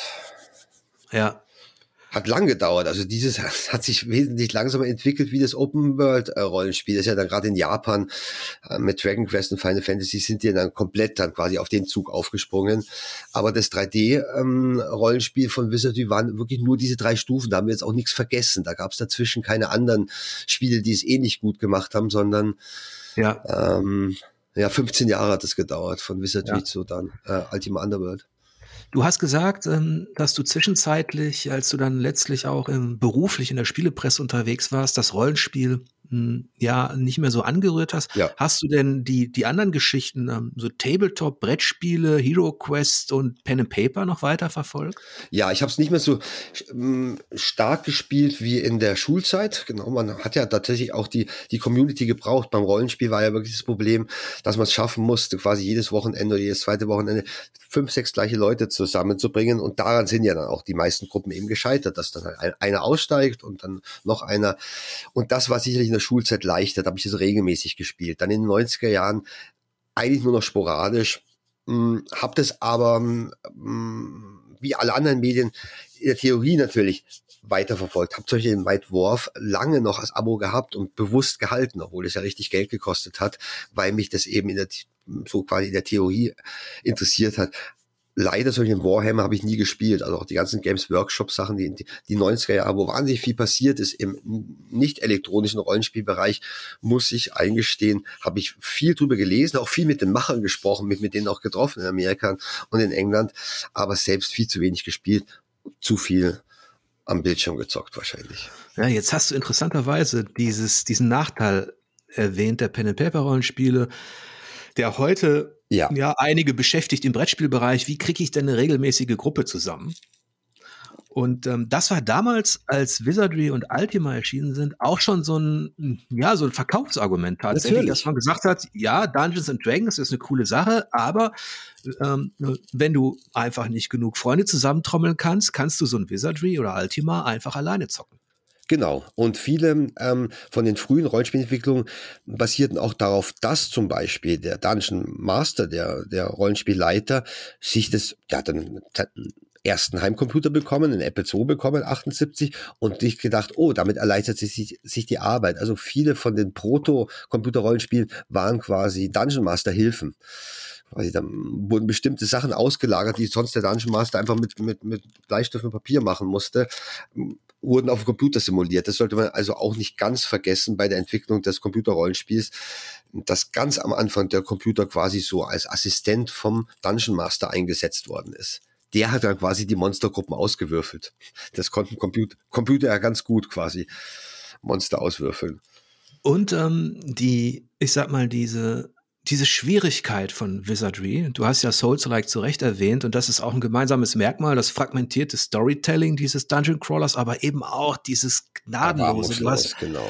wochenlang gebraucht, um, um wirklich von einer Etage in die andere zu kommen, weil es einfach so schwierig war. Ja. Das hat wiederum dazu geführt, ähm, dass auch in den USA die ersten Guides und quasi ähm, die ersten Communities entstanden sind, die dann eben ihre eigenen Programme entwickelt haben, damit du deine optimale Party zusammenstellst und damit du natürlich auch cheaten kannst letztlich. Ähm, da hat sich Certec damals auch ein bisschen, ähm, ja, ähm, also die wollten dagegen vorgehen. Kann man einerseits verstehen, andererseits ja. haben sie eben auch nicht erkannt, dass sie eventuell diese Community mit an Bord hätten holen können. Richtig, richtig, ähm, ja. Aber diese Guides, sage ich mal, diese Kultur der Guides, die ja heutzutage Heutzutage kriegst du ja richtige Prachtbände ja. äh, zu, zu jedem Rollenspiel. Äh, die ist damals auch entstanden. Also die ersten digitalen Communities, um sich einfach zu helfen, weil die Spiele so schwer sind. Genau, das ist richtig. Und mir ist vorhin, als du was anderes erwähnt hast, auf, ähm, eingefallen, du hast ähm, gemeint, Wizardry 2 und 3 waren ja quasi DLCs, waren quasi einfach ähm, Erweiterungen. Also mhm. dieser ganze Gedanke, der im Computerspiel einfach seit 15, 20 Jahren essentiell ist zum Geld verdienen, quasi immer wieder Erweiterungen zu verkaufen, der kommt aus dem mm, Pen and Paper Rollenspielbereich. Da hast du nämlich einmal dein Regelbuch gekauft und dann wurde alles andere über Jahre als Szenarios, ähm, Hefte verkauft. Also so Dungeon Dragons ja aufgebaut. Also dieser ja. Gedanke, der ist erstmalig soweit ich weiß, im gesamten Medienbereich tatsächlich im Dungeons Dragons Rollenspielbereich aufgetaucht, dass man eine Grundwelt verkauft und ab da dann quasi im monatlichen oder halbjährlichen Abstand Szenarios verkauft. Und das haben dann die Computerspiele quasi Ende 90er Jahre begonnen mit dem Internet. Und darauf basiert ja eigentlich quasi, ja, darauf basieren ja heutzutage die wichtigsten Computerspielmarken. Ganz genau auf dem alten D&D-Prinzip. Verkauft das Grundwerk und dann immer einfach immer neue Städte quasi, neue Monsterrassen und so weiter und so weiter. Ja, auf jeden Fall. Das, das, das hat sich auch ausgewirkt, das hat sich ähm, auch fortgesetzt. Und falls ihr euch da draußen freut auf, auf Baldur's Gate 3, das ja Ende August kommt, ich weiß nicht, wie ist dein Verhältnis zu dieser Serie? Super interessante Frage, weil ich Baldur's Gate eben ähm, ausgelassen habe damals. Ähm, zum einen eben wegen, wegen der genannten Rollenspiel Abstinenz, die lag aber schon irgendwie zehn Jahre zurück. Im Grunde hätte es mich damals auch interessiert. Ich glaube, Baldur's Gate kam Ende der 90er Jahre oder so ungefähr 2000 und war durchaus ähm, interessiert daran, eben habe gesehen, wie Kumpel und Kollegen das spielen, aber damals ist sehr, sehr viel passiert auf der Playstation. Also ich schätze mal, hat damals Metal Gear Solid und solche Sachen gespielt, sodass ich Baldur's Gate einfach nicht gezockt habe, obwohl es mich wahnsinnig gereizt hätte. Und letztes Jahr erschien aber Pathfinder, hieß es doch, glaube ich. Äh, korrigiere mhm. mich, Jörg. Und ich habe das Gefühl, dass das der Versuch ist, eben Baldur's quasi die Baldur's Gates Roots zu modernisieren, dass das quasi eine ähm, neue Interpretation des ganzen Baldur's Gates Gedanke ist. Und fand es sehr gut, dass ähm, Pathfinder und habe quasi als Gelegenheit gespielt, im letzten Herbst viel gezockt, um das einfach mal nachzuholen. Was war an Baldur's Gate so faszinierend, weil es ja auch diesen Spielertyp auf Konsole gar nicht gab. Das darf man auch nicht vergessen. Es gab ein paar Sachen, die wirklich nur auf PC so liefen und Baldur's Gate war so eine Sache. Da konntest du auch noch eine PlayStation 2 haben. Du hast das klassische Baldur's Gate einfach nicht zocken können, so dass ich eigentlich jetzt erst im letzten Herbst durch das ähm, Pathfinder erfahren habe, was mir da entgangen ist. Absolut ja, faszinierend Super. Ja, das ist interessant. Das ist dann, äh, dann gab es diese getrennten Welten, ne? Da weißt du natürlich auch ja. viel zu berichten. Also wie unterschiedlich letztlich Konsolenspieler und Computerspieler ähm, nicht nur gestrickt waren, sondern auch ähm, hinsichtlich des Angebots, auf was sie zugreifen konnten. Und ähm, es hat sich ja bis heute der Begriff gehalten vom Computer-Rollenspiel. Ja. CRPG. Ja. Ähm, Weil es da entstanden ist, also auf den Großrechnern. Und ja. heute klingt das ein bisschen komisch, weil wir natürlich gewohnt sind, dass ein, dass ein Rollenspiel letztlich plattformübergreifend erscheint. Ja. Ne? Also ähm, heutzutage sind die Systeme ja so ähnlich auch in der, schon in der Struktur, eigentlich nicht nur heutzutage, sondern das hat sich ja schon abgezeichnet, aber trotzdem hat sich dieser Begriff Computerrollenspiel bis heute irgendwie gehalten. Ja, leider nicht nur Computer-Rollenspiel, sondern auch Computer- und Videospiel, muss man immer sagen. Das ist echt blöd. Ich kann weder sagen oder schreiben, das muss ich ja als Journalist oft tun, einfach Computerspiel, weil ich die Videospiele ausgrenze. Und Videospiel passt leider auch nicht. Man muss bis heute als Journalist eigentlich genau genommen immer Computer- und Videospiel ich habe mich, ich kenne das Problem. Wollte ich, ich habe mich entschieden. Fragen, Jörg, genau. Wie hast du es gelöst? Ich habe mich für Videospiel entschieden. Also doch. Obwohl ja beides ja. bespreche. Zum einen darf man ja nicht vergessen, ja. sind natürlich die Konsolen einfach äh, unheimlich stark. Ne? Ja, Schon viele Jahre, PlayStation und Co., ähm, Switch. Und andererseits dieses Video, ich sehe, ähm, letztlich ist es für mich eben noch der allgemeinere Begriff mhm. als Computerrollenspiel, den ich tatsächlich verbinde mit den Spielen, die wir jetzt genannt haben, bis eben hin zu, hm, zu Baldur's Gate. Und danach ist auch schon so dieser, diese Übergangsphase wo das nicht also mehr so klar zu trennen ist. Lustig, mache ich genau andersrum. Also ich, ich quäle mich bis heute ab eben mit dem umständlich ausgeschiedenen Computer- und Videospiele und würde aber bei Rollenspiele tatsächlich CRPG sagen, zu allem, auch zu den PlayStation-Rollenspielen. Für mich ist CRPG das Übergreifende, also um es abzugrenzen zu den äh, Pen-and-Paper-Rollenspiele. Ähm, da haben wir immer noch in Deutschen keinen richtigen Begriff. Wie nennen wir die Nicht-Computer-Rollenspiele eigentlich? Pen-and-Paper, keine Ahnung, Tabletop, alles nicht deutsch. Aber ähm, für mich ist CRPG tatsächlich, also ich würde diesen Begriff verwenden, um alle digitalen Rollenspiele zu bezeichnen. Siehst du, damit kämpfe ich noch. Damit kämpfe ich tatsächlich noch, ähm, weil sich das Rollenspiel als Genre natürlich auch gar, manchmal gar nicht mehr so richtig packen lässt. Ne? Weil, du, weil du Elemente hast, die, die ineinander übergehen. Nehmen mal ein Action-Rollenspiel, nehmen wir mal die Souls-Likes. Ja. Das hätte ich wahrscheinlich, hätte ich Anfang der 2000er äh, bei so einem Demon Souls oder so, als das dann auch aufkam, das sind Kampfabenteuer, aber die haben natürlich auch richtige Rollenspielelemente. Und wenn man sich mit Miyazaki beschäftigt, kommt der komplett ja. aus der Pen-and-Paper-Ecke. Und ähm, ich bezeichne die halt als Action-Rollenspiele. Ja, das kann man auch. Also ich wollte dir gerade erstmal einfallen und dir widersprechen und sagen, Jörg, auf jeden Fall waren das, als die rauskamen, für mich richtige Rollenspiele, so wie man sich quasi in den 70er Jahren vorgestellt, gewünscht hat. Ja. Ähm, aber das Action davor zu setzen, ist vollkommen korrekt. Also für mich, ich würde auch einfach vor diese Art von Spielen Action setzen, Action-RPG. Dann könnte man ja. eben als nächstes, um das Wort aus dem Mund zu nehmen, noch die S-RPGs sind sehr wichtig, also die äh, Strategy-Rollenspiele oder Simulation-Rollenspiele, die das ähm, sehr stark eben mischen mit ähm, ja, taktischen Truppenverschiebereien, Fire Emblem und so weiter. Das ist mhm. Also. Ja, und da bin ich gerade mittendrin. Ähm, ich, ich versuche so eine, eine, Geschichte der Rollenspiele zu konzipieren und ich bin so ein Typ, der fängt am liebsten bei dem, bei der Bedeutung des Namens an. Muss also was heißt, auch, ja. was heißt Wizardry eigentlich? Ja. Äh, und wann wurde zum ersten Mal der Begriff Roleplaying im Kontext der digitalen Unterhaltung überhaupt verwendet? Das habe ich noch nicht, hm. habe ich tatsächlich noch nicht rausgefunden. Ja, den Begriff gibt es, glaube ich, früher schon in der Psychologie, glaube ich. Das Rollenspiel ist ja ein Begriff aus der ähm, verbessere mich, Jörg, glaube ich, aus der Psychologie, da in, schon in den 40er, 50er Jahren gebräuchlich gewesen, oder? Ja, da bin ich auch. Ähm, Ach so, okay. Äh, was den allgemeinen Begriff angeht, so tief bin ich da noch gar nicht eingestiegen. Ich weiß natürlich, dass, oder sagen wir mal so, ähm, als ich, als ich bei der Bundeswehr war, ja, das war ähm, Anfang der 90er. Da habe ich in Münster bei meinem Major, da durfte ich dann ähm, ab und zu an so einem Rechner sitzen und durfte was schreiben.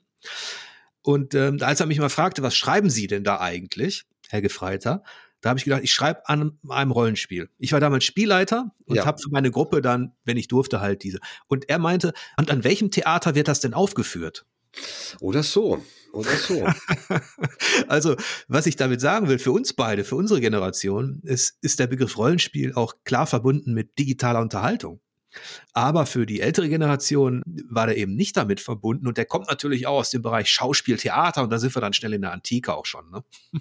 Ja, eben, ich würde jetzt nicht sagen, es ist für, uns verbunden mit digital, das stimmt ja nicht ganz, sondern es ist bei uns auch Pen and Paper, sondern es ist für uns ganz stark verbunden mit Fantasy und Science Fiction. Genau. Und das hat eben, der hätte dein ähm, Vorgesetzter damals nicht gesehen. Eben entweder eben Richtung Theater geschoben oder eben, ich glaube eben im Bereich Ausbildung, Psychologie war das auch gebräuchlich. Wenn ich, also ich damals als Kind quasi mit dem Erwachsenen über das Thema geredet habe, ist, sind genau die gleichen Missverständnisse aufgetaucht, wie das du erzählt hast. Die, diese Leute kannten den Begriff Rollenspiel, aber aus anderen Bereichen. Ich hätte ja. sogar gesagt, dass auch an, an, in der Bundeswehr hätte ich gedacht, das Rollenspiel, naja gut, Rollenspiel in dem Sinne sind wohl nicht aufgeführt worden, aber gerade im Ausbildungsbereich, also klar, wir waren quasi die erste Generation, die das in einem, so gesehen hat, wie man das heute auch also sieht. Ja, also das einzige Rollenspiel, was es da gab, war bei den Manövern. ich war bei der Flugsicherung. Ja. Wir sollten halt Radaranlagen sichern und wenn es dann darum ging, so in diesem Manöver ähm, müsst ihr euch vorbereiten auf ähm, Überfälle der Spätznatz auf diese Radaranlagen. Ja. Äh, das war für mich als Rollenspieler dann schon so, okay, das geht jetzt so ein bisschen Richtung Shooter. Ja. Ähm, aber ganz so lustig war es dann doch nicht. Shooter, ja, okay. Ja, jetzt sind wir so ein bisschen durch die Anfänge der Rollenspielgeschichte ähm, gerast. Ähm, äh, das war bis hierher schon unheimlich äh, interessant. Und ich gehe mal davon aus, du hast Pathfinder erwähnt, dass du jetzt aber, dass du als Spieler jetzt auch nicht mehr so wirklich wartest auf bestimmte ähm, Releases da draußen. Die Zeit ist vorbei. Hm, da muss ich kurz überlegen, weil es hat ja das, sehr mit der Frage zu tun, ob ich momentan auf einen bestimmten Release warte. Und das muss ich verneinen. Es gibt kein Spiel, wo ich sage, das muss jetzt unbedingt, möchte ich nächste Woche zocken. Man hängt aber auch damit zusammen, Jörg, denke ich mal, dass es wirklich so viele Spieler über so viele Kanäle gibt, dass auch ohne, dass man drauf wartet, einem immer wieder was einem, was viel Schmarrn natürlich, aber auch immer mal wieder was wirklich Gutes auf dem Schreibtisch oder auf dem Monitor kommt. Man muss gar nicht mehr so sehr drauf warten. Also man kommt ja um die Spiele fast gar nicht mehr vorbei, Jörg. Früher musste man sich die wirklich erkämpfen. Man musste quasi sich auf dem Pausenhof ertauschen oder nach England fliegen, um sie einzukaufen und so weiter und so weiter. Ähm, jetzt ist es ja wirklich so, dass Spiele allgegenwärtig sind, auf all unseren elektronischen Geräten laufen, in jeder Form verkauft werden, digital werden, verkauft werden, stückchenweise verkauft werden, physisch als Limited Edition ähm, so dass man eigentlich gar nicht mehr so, finde ich jetzt mal, gar nicht mehr dazu kommt, ähm, darauf zu warten, sondern man be bekommt genügend Spiele, finde ich. Ja, sie, sie fliegen einem nur so um die Ohren. Ja, genau, und, ähm, das wollte man, ich so. Man fühlt sich als, als Journalist, der natürlich auch immer so die Aufgabe hat, so zu eine Auswahl zu treffen und auch trotzdem noch die Einflüsse zu entdecken, die es da gibt, fühlt man sich manchmal auch tatsächlich ja, wie in so einem riesigen Ozean. Man ja, kann versinken. Man kann versinken. Nee, man, also man kann sagen, man fühlt sich manchmal sogar fast überfordert. Ja. Es gab immer schon verdammt viele Computer-Videospiele, aber momentan ist es natürlich unübersehbar. Und ich persönlich finde es auch, also ich fand es immer schon faszinierend, eben auch Computer-Videospiele aus, aus ähm, sel seltsamen Weltregionen, das waren in den 80er Jahren, zum, waren es zum Beispiel, wie sehr interessiert über ungarische und spanische Computerspiele, heute ist es indonesisch und so weiter. Ist, heute kommen ja wirklich die Spieler aus der ganzen Welt und gerade äh, Indonesien ist zum Beispiel ein guter Punkt. Super interessant, was die quasi aus dem amerikanischen, japanischen Computerspiel oder Videospielerbe gemacht haben. Die haben quasi sind wie wir in Deutschland auch mit diesen Sachen aufgewachsen, haben das ganz anders, sind ganz anders damit umgegangen. Also ich finde das hochfaszinierend. Und wie bist du darauf gestoßen auf Indonesien? Da weiß ich auch nichts drüber. Naja, ähm, momentan finde ich, hätte ich gesagt, eben fliegt einem auch das um die Ohren. Du musst jetzt nur auf Steam gehen und so weiter und du hast ja jetzt plötzlich aus diesen, nennen wir es Entwicklungsländern, quasi plötzlich Produkte. Hm, früher war das eben äh, natürlich hm, kniffliger und wesentlich interessanter, ähm, rauszufinden. In den 80er Jahren war es ja wirklich so, alles, was wir gespielt haben, war amerikanisch, englisch dann kann man sich quasi zurückerinnern, wann die ersten deutschen Spiele kamen und die kamen, das waren ja nur ganz wenige, die ja wirklich spielbar waren. Man kann sagen, in den 80ern haben wir komplett Englisch, Amerikanisch gespielt mit dem leichten französischen Einschlag. Also ich fand es dann sehr faszinierend, wie in den 90er Jahren einfach auch nach dem Fall der Mauer plötzlich im Ostblock Spiele entstanden sind, russische Spiele entstanden sind ähm, oder eben die ganzen Ostblock-Länder ähm, ja sehr stark im Bereich Taktikspiele, Strategiespiele, Simulationsspiele geworden sind. Also ich habe das zum Beispiel ein Aspekt, der mich immer schon fasziniert hat, ähm, die Länder gleichzusetzen, also die, die Spiele gleichzusetzen mit ihren Ländern, zu sehen, was für äh, in was für Regionen sind was für Spiele beliebt und welche Vorlieben hat der französische Spieldesigner im Vergleich zu einem italienischen. Und ich finde es eben auch, da gibt's bis heute auch in dem jetzigen Zeitpunkt, wo natürlich alles verfließt, gibt's immer noch regionale Unterschiede, die sehr interessant sind. Also so die kulturellen Merkmale ähm, ja, genau. rauszufiltern, ähm, das, das fällt einem wahrscheinlich leichter eben genau in den 80ern und 90ern. Ja. Ähm, mittlerweile mit den internationalen Teams wird sowas nicht mehr ganz so leicht, aber ist definitiv noch vorhanden. Ich habe ja vor kurzem Atomic Heart, den ne, Shooter, der die Sowjetunion ja. äh, thematisiert, besprochen. Und ähm, da fließt das quasi raus. Da ist der aktuelle Bezug, ähm, selbst was die Propaganda betrifft, ähm, ja schlagend. Also das ist fast ein gegenwärtiges Spiel, das auch die russische Mentalität demonstriert. Ja. Ähm, jetzt hast du vorhin interessanterweise gefragt nach deutschen Spielen oder die erwähnt. Ähm, wir haben das Schwarze Auge und auch Midgard im Pen and Paper Bereich erwähnt. Ähm, das Schwarze Auge war 1984 und bei den digitalen Rollenspielen bin ja. ich gelandet bei, und das ist bestimmt nicht richtig, da muss es frühere geben, bei sowas wie Legend of Fairgale von Reline Software. Das ja. war 1990 erst, aber das ja. kann nicht sein. Also zum einen ähm, auch hier in Jain. Ähm, Deutschland hing ja allgemein in der Entwicklung von Computerspielen einfach nach, tut es vielleicht auch heute noch, wenn man es vergleicht mit ähnlich großen Ländern wie Frankreich oder England, ist der Unterschied ja äh, frappant, dass zum Beispiel Frankreich schon seit 20, 30 Jahren eine richtig mächtige Computerspielindustrie hat, mit richtig mächtigen Firmen und Marken und die Deutschen haben das eigentlich bis heute nicht. Das war noch stärker in den 80er Jahren, wenn man es eben mit England vergleicht. England, aus England kam quasi alles und in Deutschland sind fast keine Computer-Videospiele entstanden. In dem Kontext wiederum waren die Deutschen bei Computerrollenspielen aber durchaus ähm, gut dabei. Das heißt, das Rollenspiel, das Fantasy-Rollenspiel hat sich in Deutschland unter den wenigen Firmen, die Spiele entwickelt haben, war das ein wichtiges, ein wichtiges Genre zum Beispiel. Haben also wesentlich sind mehr Computerrollenspiele in Deutschland entwickelt worden als ja. in England. Interessant. Anfang der 90er fing das, fing das an, dass ich die auch gespielt habe. Also genau, ich würde sagen, Ende der 80er war das eben mit den Amiga. Es gab von Ariola Soft, Ariola Soft wohl mit Kingsoft zusammen der erste deutsche Computerspielhersteller, hatte schon ein Rollenspiel.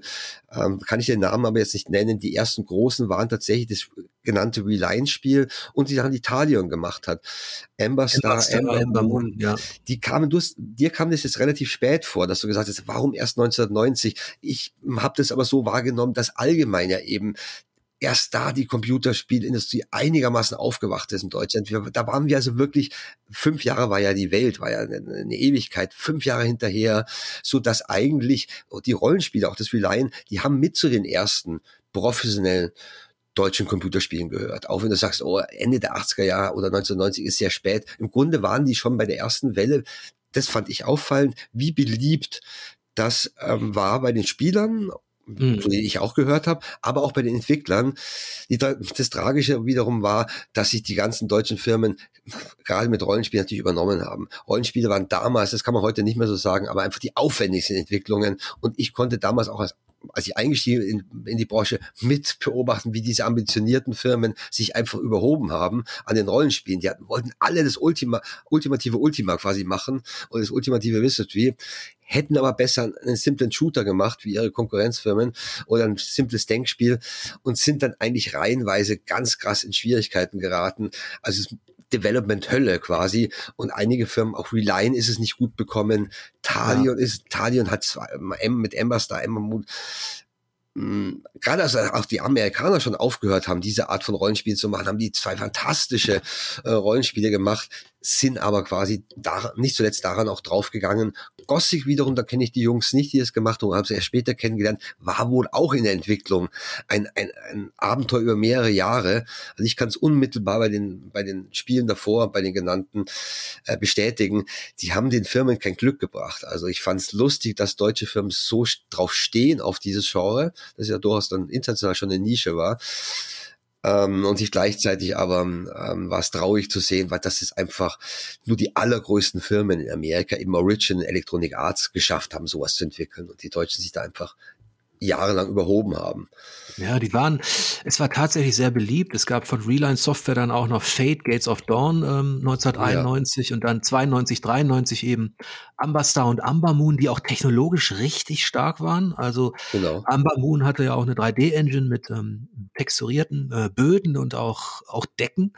Und ähm, da erschien, glaube ich, dann auch die Schicksalsklinge in dieser Zeit. Ja. Also Digitalisierung der Abenteuer von DSA. Genau. Die erfreute sich auch großer Blieb. Und du hast schon recht, das war so ein, auch so ein deutscher Fetisch. Da erinnere ich mich auch noch an die Gespräche mit den Leuten, wenn wir getauscht haben und so weiter. Also das waren schon die Sachen, das Computerrollenspiel war schon richtig etabliert, ähm, da auch in der deutschen Szene. Genau. Und, ähm, du hast aber auch recht. Amberstar, Amber Moon äh, litten dann eben auch unter der, natürlich unter der ähm, Raubkopier-Mentalität ähm, und gleichzeitig, da hatte ich mal mit dem Wolfgang Walke drüber gesprochen, gab es auch innerhalb der, äh, der deutschen Industrie und der Geldgeber gar kein Bewusstsein dafür, dass man auch in Spiele investiert. Also man konnte als Entwicklungsteam, äh, konnte man nur sehr schwer an Kredite kommen. Oder Förderung gab es ja auch noch gar nicht, ne? Also sowas wie heute. Also du hast es ja in dem Gleiten, da haben wir, gerade wir Jungen, professionell damals auch viel Gedanken gemacht, warum das so ist in Deutschland. Auch Leute wie Factor 5, die sich da durchkämpfen mussten und sehr erfolgreich waren, haben sich das natürlich gefragt. Hm, es ist medienübergreifend gewesen, dass wir Deutschen ja im Vergleich zu den Franzosen auch keine Comic-Industrie haben, dass wir auch keine gescheiten Filme machen können. Die Engländer können so gute Filme und, und so weiter.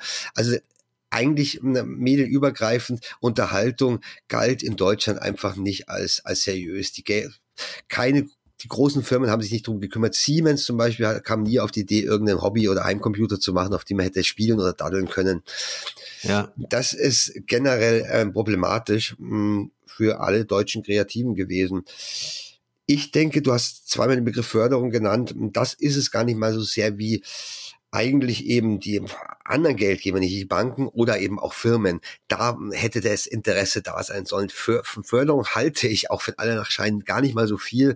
Auch gerade im Filmbereich hat man ja gesehen, ist überhaupt nichts dabei rausgekommen. Ich möchte jetzt mal nicht über den Spielebereich sprechen, aber im Filmbereich gab es jetzt Phasen in den letzten 20 Jahren, wo sehr viel Geld geflossen ist und trotzdem haben die Deutschen es nicht geschafft, irgendwie konkurrenzfähig. Ähm, genau, es hat eher daran gefehlt, dass die großen, zum Beispiel deutschen Verlage, die großen deutschen Elektronikfirmen und so weiter, die hätten eigentlich an Unterhaltung glauben sollen und können, die haben gefehlt. Während wir in England ja auch, die Engländer haben ja auch ihre eigenen Computer hergestellt. Also Syncter war ein englisches Fabrikat, B, B, B, ähm, Econ war eine Firma, aus der ist dann ARM entstanden, der Chiphersteller ARM. Hatten wir ja alles nicht. Also wir hatten durchaus Computerfirmen, wir hatten durchaus auch Verlage, wir hatten durchaus auch Elektronikfirmen, aber Unterhaltung haben alle diese Firmen nicht mach, machen wollen. Das ist komisch gewesen, darum, darunter haben eigentlich alle gelitten ähm, weil es irgendwie auch uns unfair erschien. Die, ob der Staat da jetzt hätte eingreifen müssen, für mich zeigen historische Beispiele, dass eigentlich die staatliche Förderung, auch wenn es momentan sehr in vogue, vogue ist, nicht so viel bringt, dass es eigentlich eher wirklich an der Mentalität allgemein der Wirtschaft oder ja, der Kunden und der Wirtschaft liegt. Die müssen das eigentlich richten und dafür sorgen, dass als ähm, Historiker frage ich mich natürlich an dieser Stelle, ich, ich habe das ja damals auch ja, gemerkt. Ich weiß, welche wenn man, Frage jetzt kommt, Jörg. Ja, okay. Äh, ich habe das ja damals auch gemerkt, wenn man sich unterhalten hat mit Älteren. Ich hatte ja. den Major erwähnt, denn ich wusste, was ein Rollenspiel ist. Ähm, und das ist vielleicht so ein bisschen, wir haben von dem Segen gesprochen unserer Generation, also dass wir all das miterleben durften. Gleichzeitig war das aber auch vielleicht ein Fluch, weil wir natürlich niemanden hatten, der das nachvollziehen konnte. Und die, die in den ähm, einflussreichen Positionen waren oder eben schon im Beruf waren, die haben natürlich diesen Background gar nicht gehabt. Nichtsdestotrotz hast, hast du recht. Aber warum? Ähm, war das dann in Amerika, in England und dann ja auch ja. irgendwann in Japan anders, wo die Leute ja auch nicht den Background hatten. Und vielleicht ist es dann doch ein, ein tieferes gesellschaftlich-historisches ähm, Natürlich, der Zweite Weltkrieg. Also Phänomen. Ne? Dritte Reich und Zweiter Weltkrieg, ganz einfach. Ähm, hat einfach die gesamte Kulturlandschaft ähm, quasi erstmal wegvernichtet, das Dritte Reich. Also davor waren ja die Deutschen führend im Bereich Film zum Beispiel. Computervideospiel gab es damals ja, glaube ich, noch nicht, wenn ich mich richtig erinnere. Aber gerade im Bereich Film waren in den 30er Jahren waren die Deutschen ja absolut führend. Auch bei äh, Comic war damals dann eher, äh, Comic in dem Sinne gab es auch noch nicht, aber gerade bei dieser Art von Erzählweise, Bildgeschichte und so weiter, äh, bei Zeitungen, eigentlich in allen Unterhaltungsmedien waren die Deutschen logischerweise, wie auch die anderen Kulturnationen wie England, das ist ganz vorne mit dabei. Und das ist natürlich dort das Dritte, Dritte Reich schon mal einfach ein Blatt gemacht worden. Und danach dann wiederum, nach dem Krieg, unterlagen wir natürlich noch stärker als die Amerikaner, die Franzosen dem amerikanischen Einfluss, weil wir amerikanisch besetzt waren und die natürlich ihre Konsumgüter mitgebracht haben. Also erstmal wurde Tabula Rasa gemacht, haben die Deutschen quasi selbst Tabula Rasa gemacht mit der Vielfalt, äh, der, der kulturellen Vielfalt der Weimarer Republik, die ja da war. Da gab es ja alles, auch schon die größten Sünden und Verwerfungen natürlich, er wurde komplett aufgeräumt. Also erstmal macht Deutschland selbst Tabula Rasa, vernichtet quasi die kulturelle Vielfalt und schaltet auch die Unterhaltung ja gleich. Und dann in der zweiten Welle sind die Amerikaner da, die natürlich die Geistunterhaltungssachen hatten, die geisten Filme, die geiste Musik, Comics und so weiter. Also das wäre jetzt mal natürlich auch stark vereinfacht eine Begründung, wenn man überlegt, warum nur sind die Deutschen, die vom Konsumverhalten so ähnlich sind wie die Engländer, die Franzosen, warum produzieren wir keine Comics, keine Filme, äh, keine Co Computerspiele? Ja, ich habe ich konnte da auch nur ein bisschen äh, äh, recherchieren, was das betrifft. Ähm, wenn du so eine Zeitleiste aufmachst und schaust, bis wohin kannst du die Rollenspiele zurückverfolgen, die Fantasy-Literatur, da findest du natürlich ähm, während des Zweiten Weltkriegs fast gar nichts, egal auf welchem Kontinent. Das ist auch logisch, denn ähm, in solchen Zeiten wird selten was ähm, äh, produziert. Aber 1922 zum Beispiel ähm, der Wurm Ouroboros, ja. der Vorläufer des Herrn der Ringe, 1922 von Eric Edison. Dann die Gründung von Weird Tales, dem Pulp Magazine, Magazine in den USA. 1922. Ja, ja, genau, genau. Dann 1930 hast du das erste Gamebook überhaupt, also den Vorläufer der Fighting Fantasy, der Abenteuerspielbücher von Doris Webster und Mary Elden Hopkins 1930. Sag mir, 19... Jörg, bitte eben, ja. wann die erste Flash Gordon Fernsehserie und Buck Rogers Fernsehserien, also die Vorläufer von Star Wars, auch 20er Jahre, glaube ich. Und das, das, war, das war Star Wars, also genau schon die Mischung aus Science Fiction und, und, und Märchen. Ganz genau das. Nein, das führt viel weiter zurück natürlich. Und Conan. Die ersten Conan-Geschichten in Weird Tales dann 1932. Was ich damit sagen will, ja. in den 20er und 30er Jahren, also vor dem Krieg, ja. ähm, habe ich in Deutschland und den Hobbit nicht zu vergessen, den du gelesen hast, 1937. Ähm, ich habe in der Vorkriegszeit in Deutschland nichts gefunden. Ja, also okay. Ähm, wenn man jetzt von Science, Science Fiction, äh, Metropolis wiederum war natürlich ein, deutscher Film. Und das ist ja eine Ur-Science Fiction. Also ja, die Filme habe ich, das muss ich, ähm, ähm, das muss ich tatsächlich, die habe ich nie auf der äh, Uhr. Genau, die, mehr, hm? die Pulp-Industrie quasi und danach dann aber auch die Comic-Industrie. Also diese Heftchen waren, gut, gab es übrigens auch in Deutschland, ähm, aber waren in Amerika denke ich mal, viel größer, also sowas wie uh, Weird Tales, was du genannt hast, also ja. das größte Heft für Fantasy, Science Fiction und Horror-Geschichtchen, wo viele große Schriftsteller auch angefangen haben. Sowas gab es jetzt in Deutschland nicht, aber ähm, mm, per se Science Fiction, doch, Hans Dominik und solche Sachen, das ist doch auch alles Vorkriegs-Science Fiction. Also ich würde schon sagen, es gab natürlich damals allgemein noch nicht die Vielfalt an Fantasy und Science Fiction, die wir heute haben. Ja. Aber ich denke schon, wenn man jetzt genau nachschaut, stimmt es schon, was sie gesagt hat, dass Deutschland durchaus in all diesen Bereichen, also grafische Kunst, Textkunst, Filmkunst, eigentlich ganz vorne mit dabei war, mit natürlich, also England, Frankreich, Amerika. Da habe ich auch noch gar nicht, da will ich dir auch gar nicht widersprechen, denn ich habe äh, so oberflächlich bisher recherchiert in diesem Bereich, dass ich da noch gar nicht so tief eintauchen konnte. Meine Theorie ist so ein bisschen, wenn man auch bedenkt, wie stark die amerikanische Fantasy bis in die Gegenwart war. Ich erwähne jetzt nur mal kurz George R. R. Martin.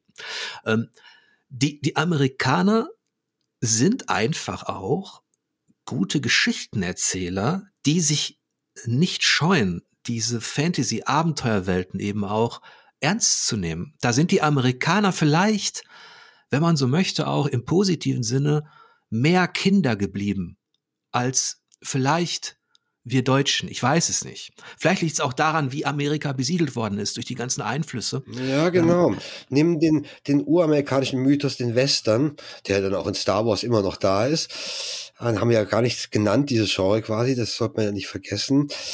Ähm, du äh, sprichst eben von dem Talent der Amerikaner, Mythen zu erschaffen.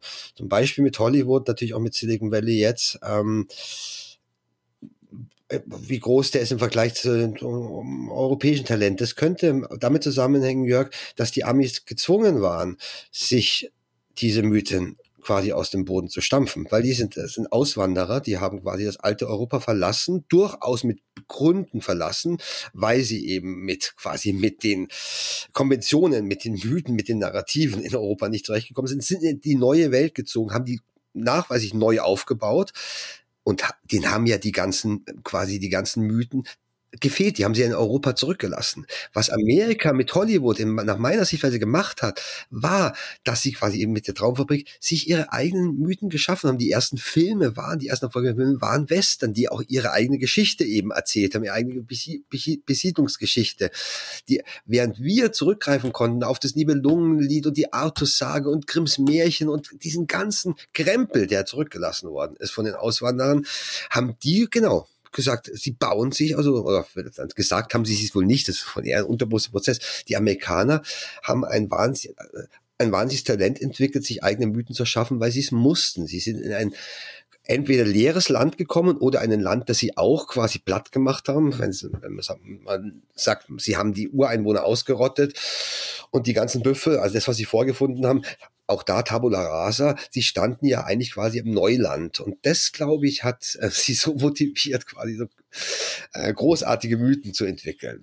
Das ist, das ist auf jeden Fall äh, ein Aspekt, den, den man da berücksichtigen muss. Der andere ist vielleicht auch, dass sie ähm, bei dieser Besiedlung haben die Amerikaner ja quasi am eigenen Leib genau das erlebt, was den Leuten dann in Wizardry Ultima Digital ja. so viel Spaß gemacht hat, nämlich das Abenteuer. Ja. Eine Welt zu erkunden, zu entdecken, natürlich auch inklusive Kampf und all dem, was da ähm, so passiert ist. Aber ich sag mal so, dieses, dieses Abenteuer war für die äh, Amerikaner, für die neuen Siedler ja nochmal äh, direkter erfahrbar als im komplett entdeckten ähm, und erforschten Europa. Ja, ich denke jetzt da gerade drüber nach, eben, das ist auch, ja, das mit der Neu genau, aber es führt dann eben zu dem Tabula Rasa Gedanken zurück. Sie standen, äh, sie waren konfrontiert mit dem Neuen, mit dem Abenteuer, weil sie eben in der Welt gelandet sind, ähm, ja, die, wie, so gesagt, wie ein, ein unerforschter Dungeon war. Das war eben Europa nicht mehr. trotzdem können wir sagen, wir finden vielleicht nichts in den 20er, 30er Jahren Ja. in, im alten Europa, aber bei den Preußen im 18. Jahrhundert wurde im Grunde alles an Grundsteinen gelegt, was dann von Gary Gygax in Das Dungeons. Dragons Ja, klar. Richtig. Und das war eine, eine tolle Entdeckung. Also das wusste ich auch nicht, dass es damals schon ähm, bei den Preußen diese ja regelrechte Tabletop-Materialien und Genau, Tische gab, ja. auf denen dann zum ersten Mal Krieg simuliert wurde. Natürlich noch nicht unter dem Aspekt der Unterhaltung, sondern tatsächlich unter dem Aspekt, wir bilden unsere Offiziere aus. Ja, das haben die Offiziere damals gesagt. Ich denke schon, dass sie es aus Unterhaltung gemacht haben. Nein, gut, das war ähm, so ähnlich wie wir natürlich auf unserem Heimcomputer damals nur gelernt haben. Wir wollten ja den Heimcomputer nur haben, um, um Vokabeln zu lernen. Ja, ähm, ja ich habe es eben aus England kennengelernt. Sandhurst ist ja der einer der ältesten am englischen Militärakademien und die haben wunderschöne Bildbände rausgegeben mit ähm, Tabletop-Strategiespielen. Tatsächlich nur für ihr Klientel, für ihre Studenten. Aber wenn du das eben, äh, wurde auch nur über, die, über diese Kanäle vertrieben, also konntest du nicht im normalen Handel kaufen. Aber wenn du das in, in die Hand bekommst, das sind fantastisch, einfach ähm, fantastische Tabletop-Strategiespiele mit großen Landkarten, die du ausbreitest, wunderschön gestaltet in kleinen Counters. Mm, Genau, aus dem Bereich kommt das. Also ohne das hätte Ga- Gary Gygax quasi D und D nicht erfinden Ja. können. Und ähm, vielleicht zum Abschluss ähm, das erste amerikanische Kriegsspiel Strategos, ähm, das von für die Unit, also für die für die Army entwickelt Genau, worden ist. genau. Ähm, ich glaube 1880. Das war direkt inspiriert tatsächlich von diesem preußischen Kriegsspiel, denn die Preußen hatten auch ähm, sehr viele militärische Erfolge zu der Zeit und genau das blieb den Engländern und den Amerikanern nicht verborgen und auch anderen europäischen Nationen. Und daraufhin entstand, es war keine Wargames-Industrie noch nicht, aber daraufhin entstanden weitere Entwicklungen innerhalb des Kriegsspiels, also der Simulation von Gefechten. Und ähm, ja, das vielleicht als kleiner als kleiner Abschluss, dass da vielleicht in Preußen doch noch ein paar Reste Dungeons and Dragons zu erkennen sind. Ja, man müsste so eine Originalauflage vom Kriegsspiel haben, natürlich. Das fehlt mir leider in meinem Archiv auch. Also das habe ich nicht. Du hast ein äh, Archiv an ähm, äh, Wargames? Jetzt ni- nicht explizit Wargames Archiv, bei Computer- und Videospielen natürlich, brauche ich für meinen Beruf und ich habe vor allem die ähm, Medien, die ich ja quasi seit meinem zehnten Lebensjahr oder ähm, einkaufe, habe ich größtenteils behalten. Also das ganze Zeug, was ich mir damals in England gekauft habe beim Games Workshop, selbst als ich nicht mehr gespielt habe, die Sachen habe ich behalten, weil das einfach auch ähm, klar zu erkennen war. Das war ähm, best, bestgemachte progressive Unterhaltung, das war wegweisend. Die ganzen Sachen stehen eigentlich hier noch rum. Auch die ersten amerikanischen D&D-Regelbücher, AD&D-Regelbücher. Oh Gott, oh Gott, dann darf ich dich aber nicht mal besuchen. Das ist ja wie ein Museum dann. Für Ich hoffe, dass wir uns irgendwann mal, mal treffen. Ähm, und ich bin f- froh, mich jede Gelegenheit, das Zeug mal wieder rauszuholen. Es ist halt eben schade, dass es halt wirklich, mh, gilt natürlich jetzt für viele Spielesammlungen, ja, einfach ähm, bei mir teilweise eben auch in irgendwelchen die, die Rollenspielsachen habe ich sogar im Regal, aber viele Sachen in Kartons sind. Es ist wirklich schade eigentlich um die Sachen, was wir uns alle ja wünschen. Ich glaube auch du, äh, ein großes, schönes Museum in Deutschland mit, mit nun mit Computer- und Videospielen von mir aus, dass man die Rollenspiele draußen ist, wäre wär ein Traum. Also, Es gibt ja in Berlin eins, ne? ja, ja, wir haben, stimmt, wir haben ja ein, ein Museum haben wir, ja. Ja, Aber Berlin aber- ist ja von Bayern auch sehr, sehr weit weg. Ja, das stimmt. Äh, Da sind wir wieder in Preußen. Ja, ja, genau. ähm, ja Winnie, das hat Spaß gemacht. ja. Ja, wenn du magst. Also ich denke mir, es gäbe da noch ein, zwei Punkte, in die man tiefer einsteigen könnte. Ähm, Vielleicht sprechen wir uns ja nochmal. ja, sehr gerne, genau. Ich hoffe, ihr hattet da draußen auch so viel Spaß mit diesem Gespräch.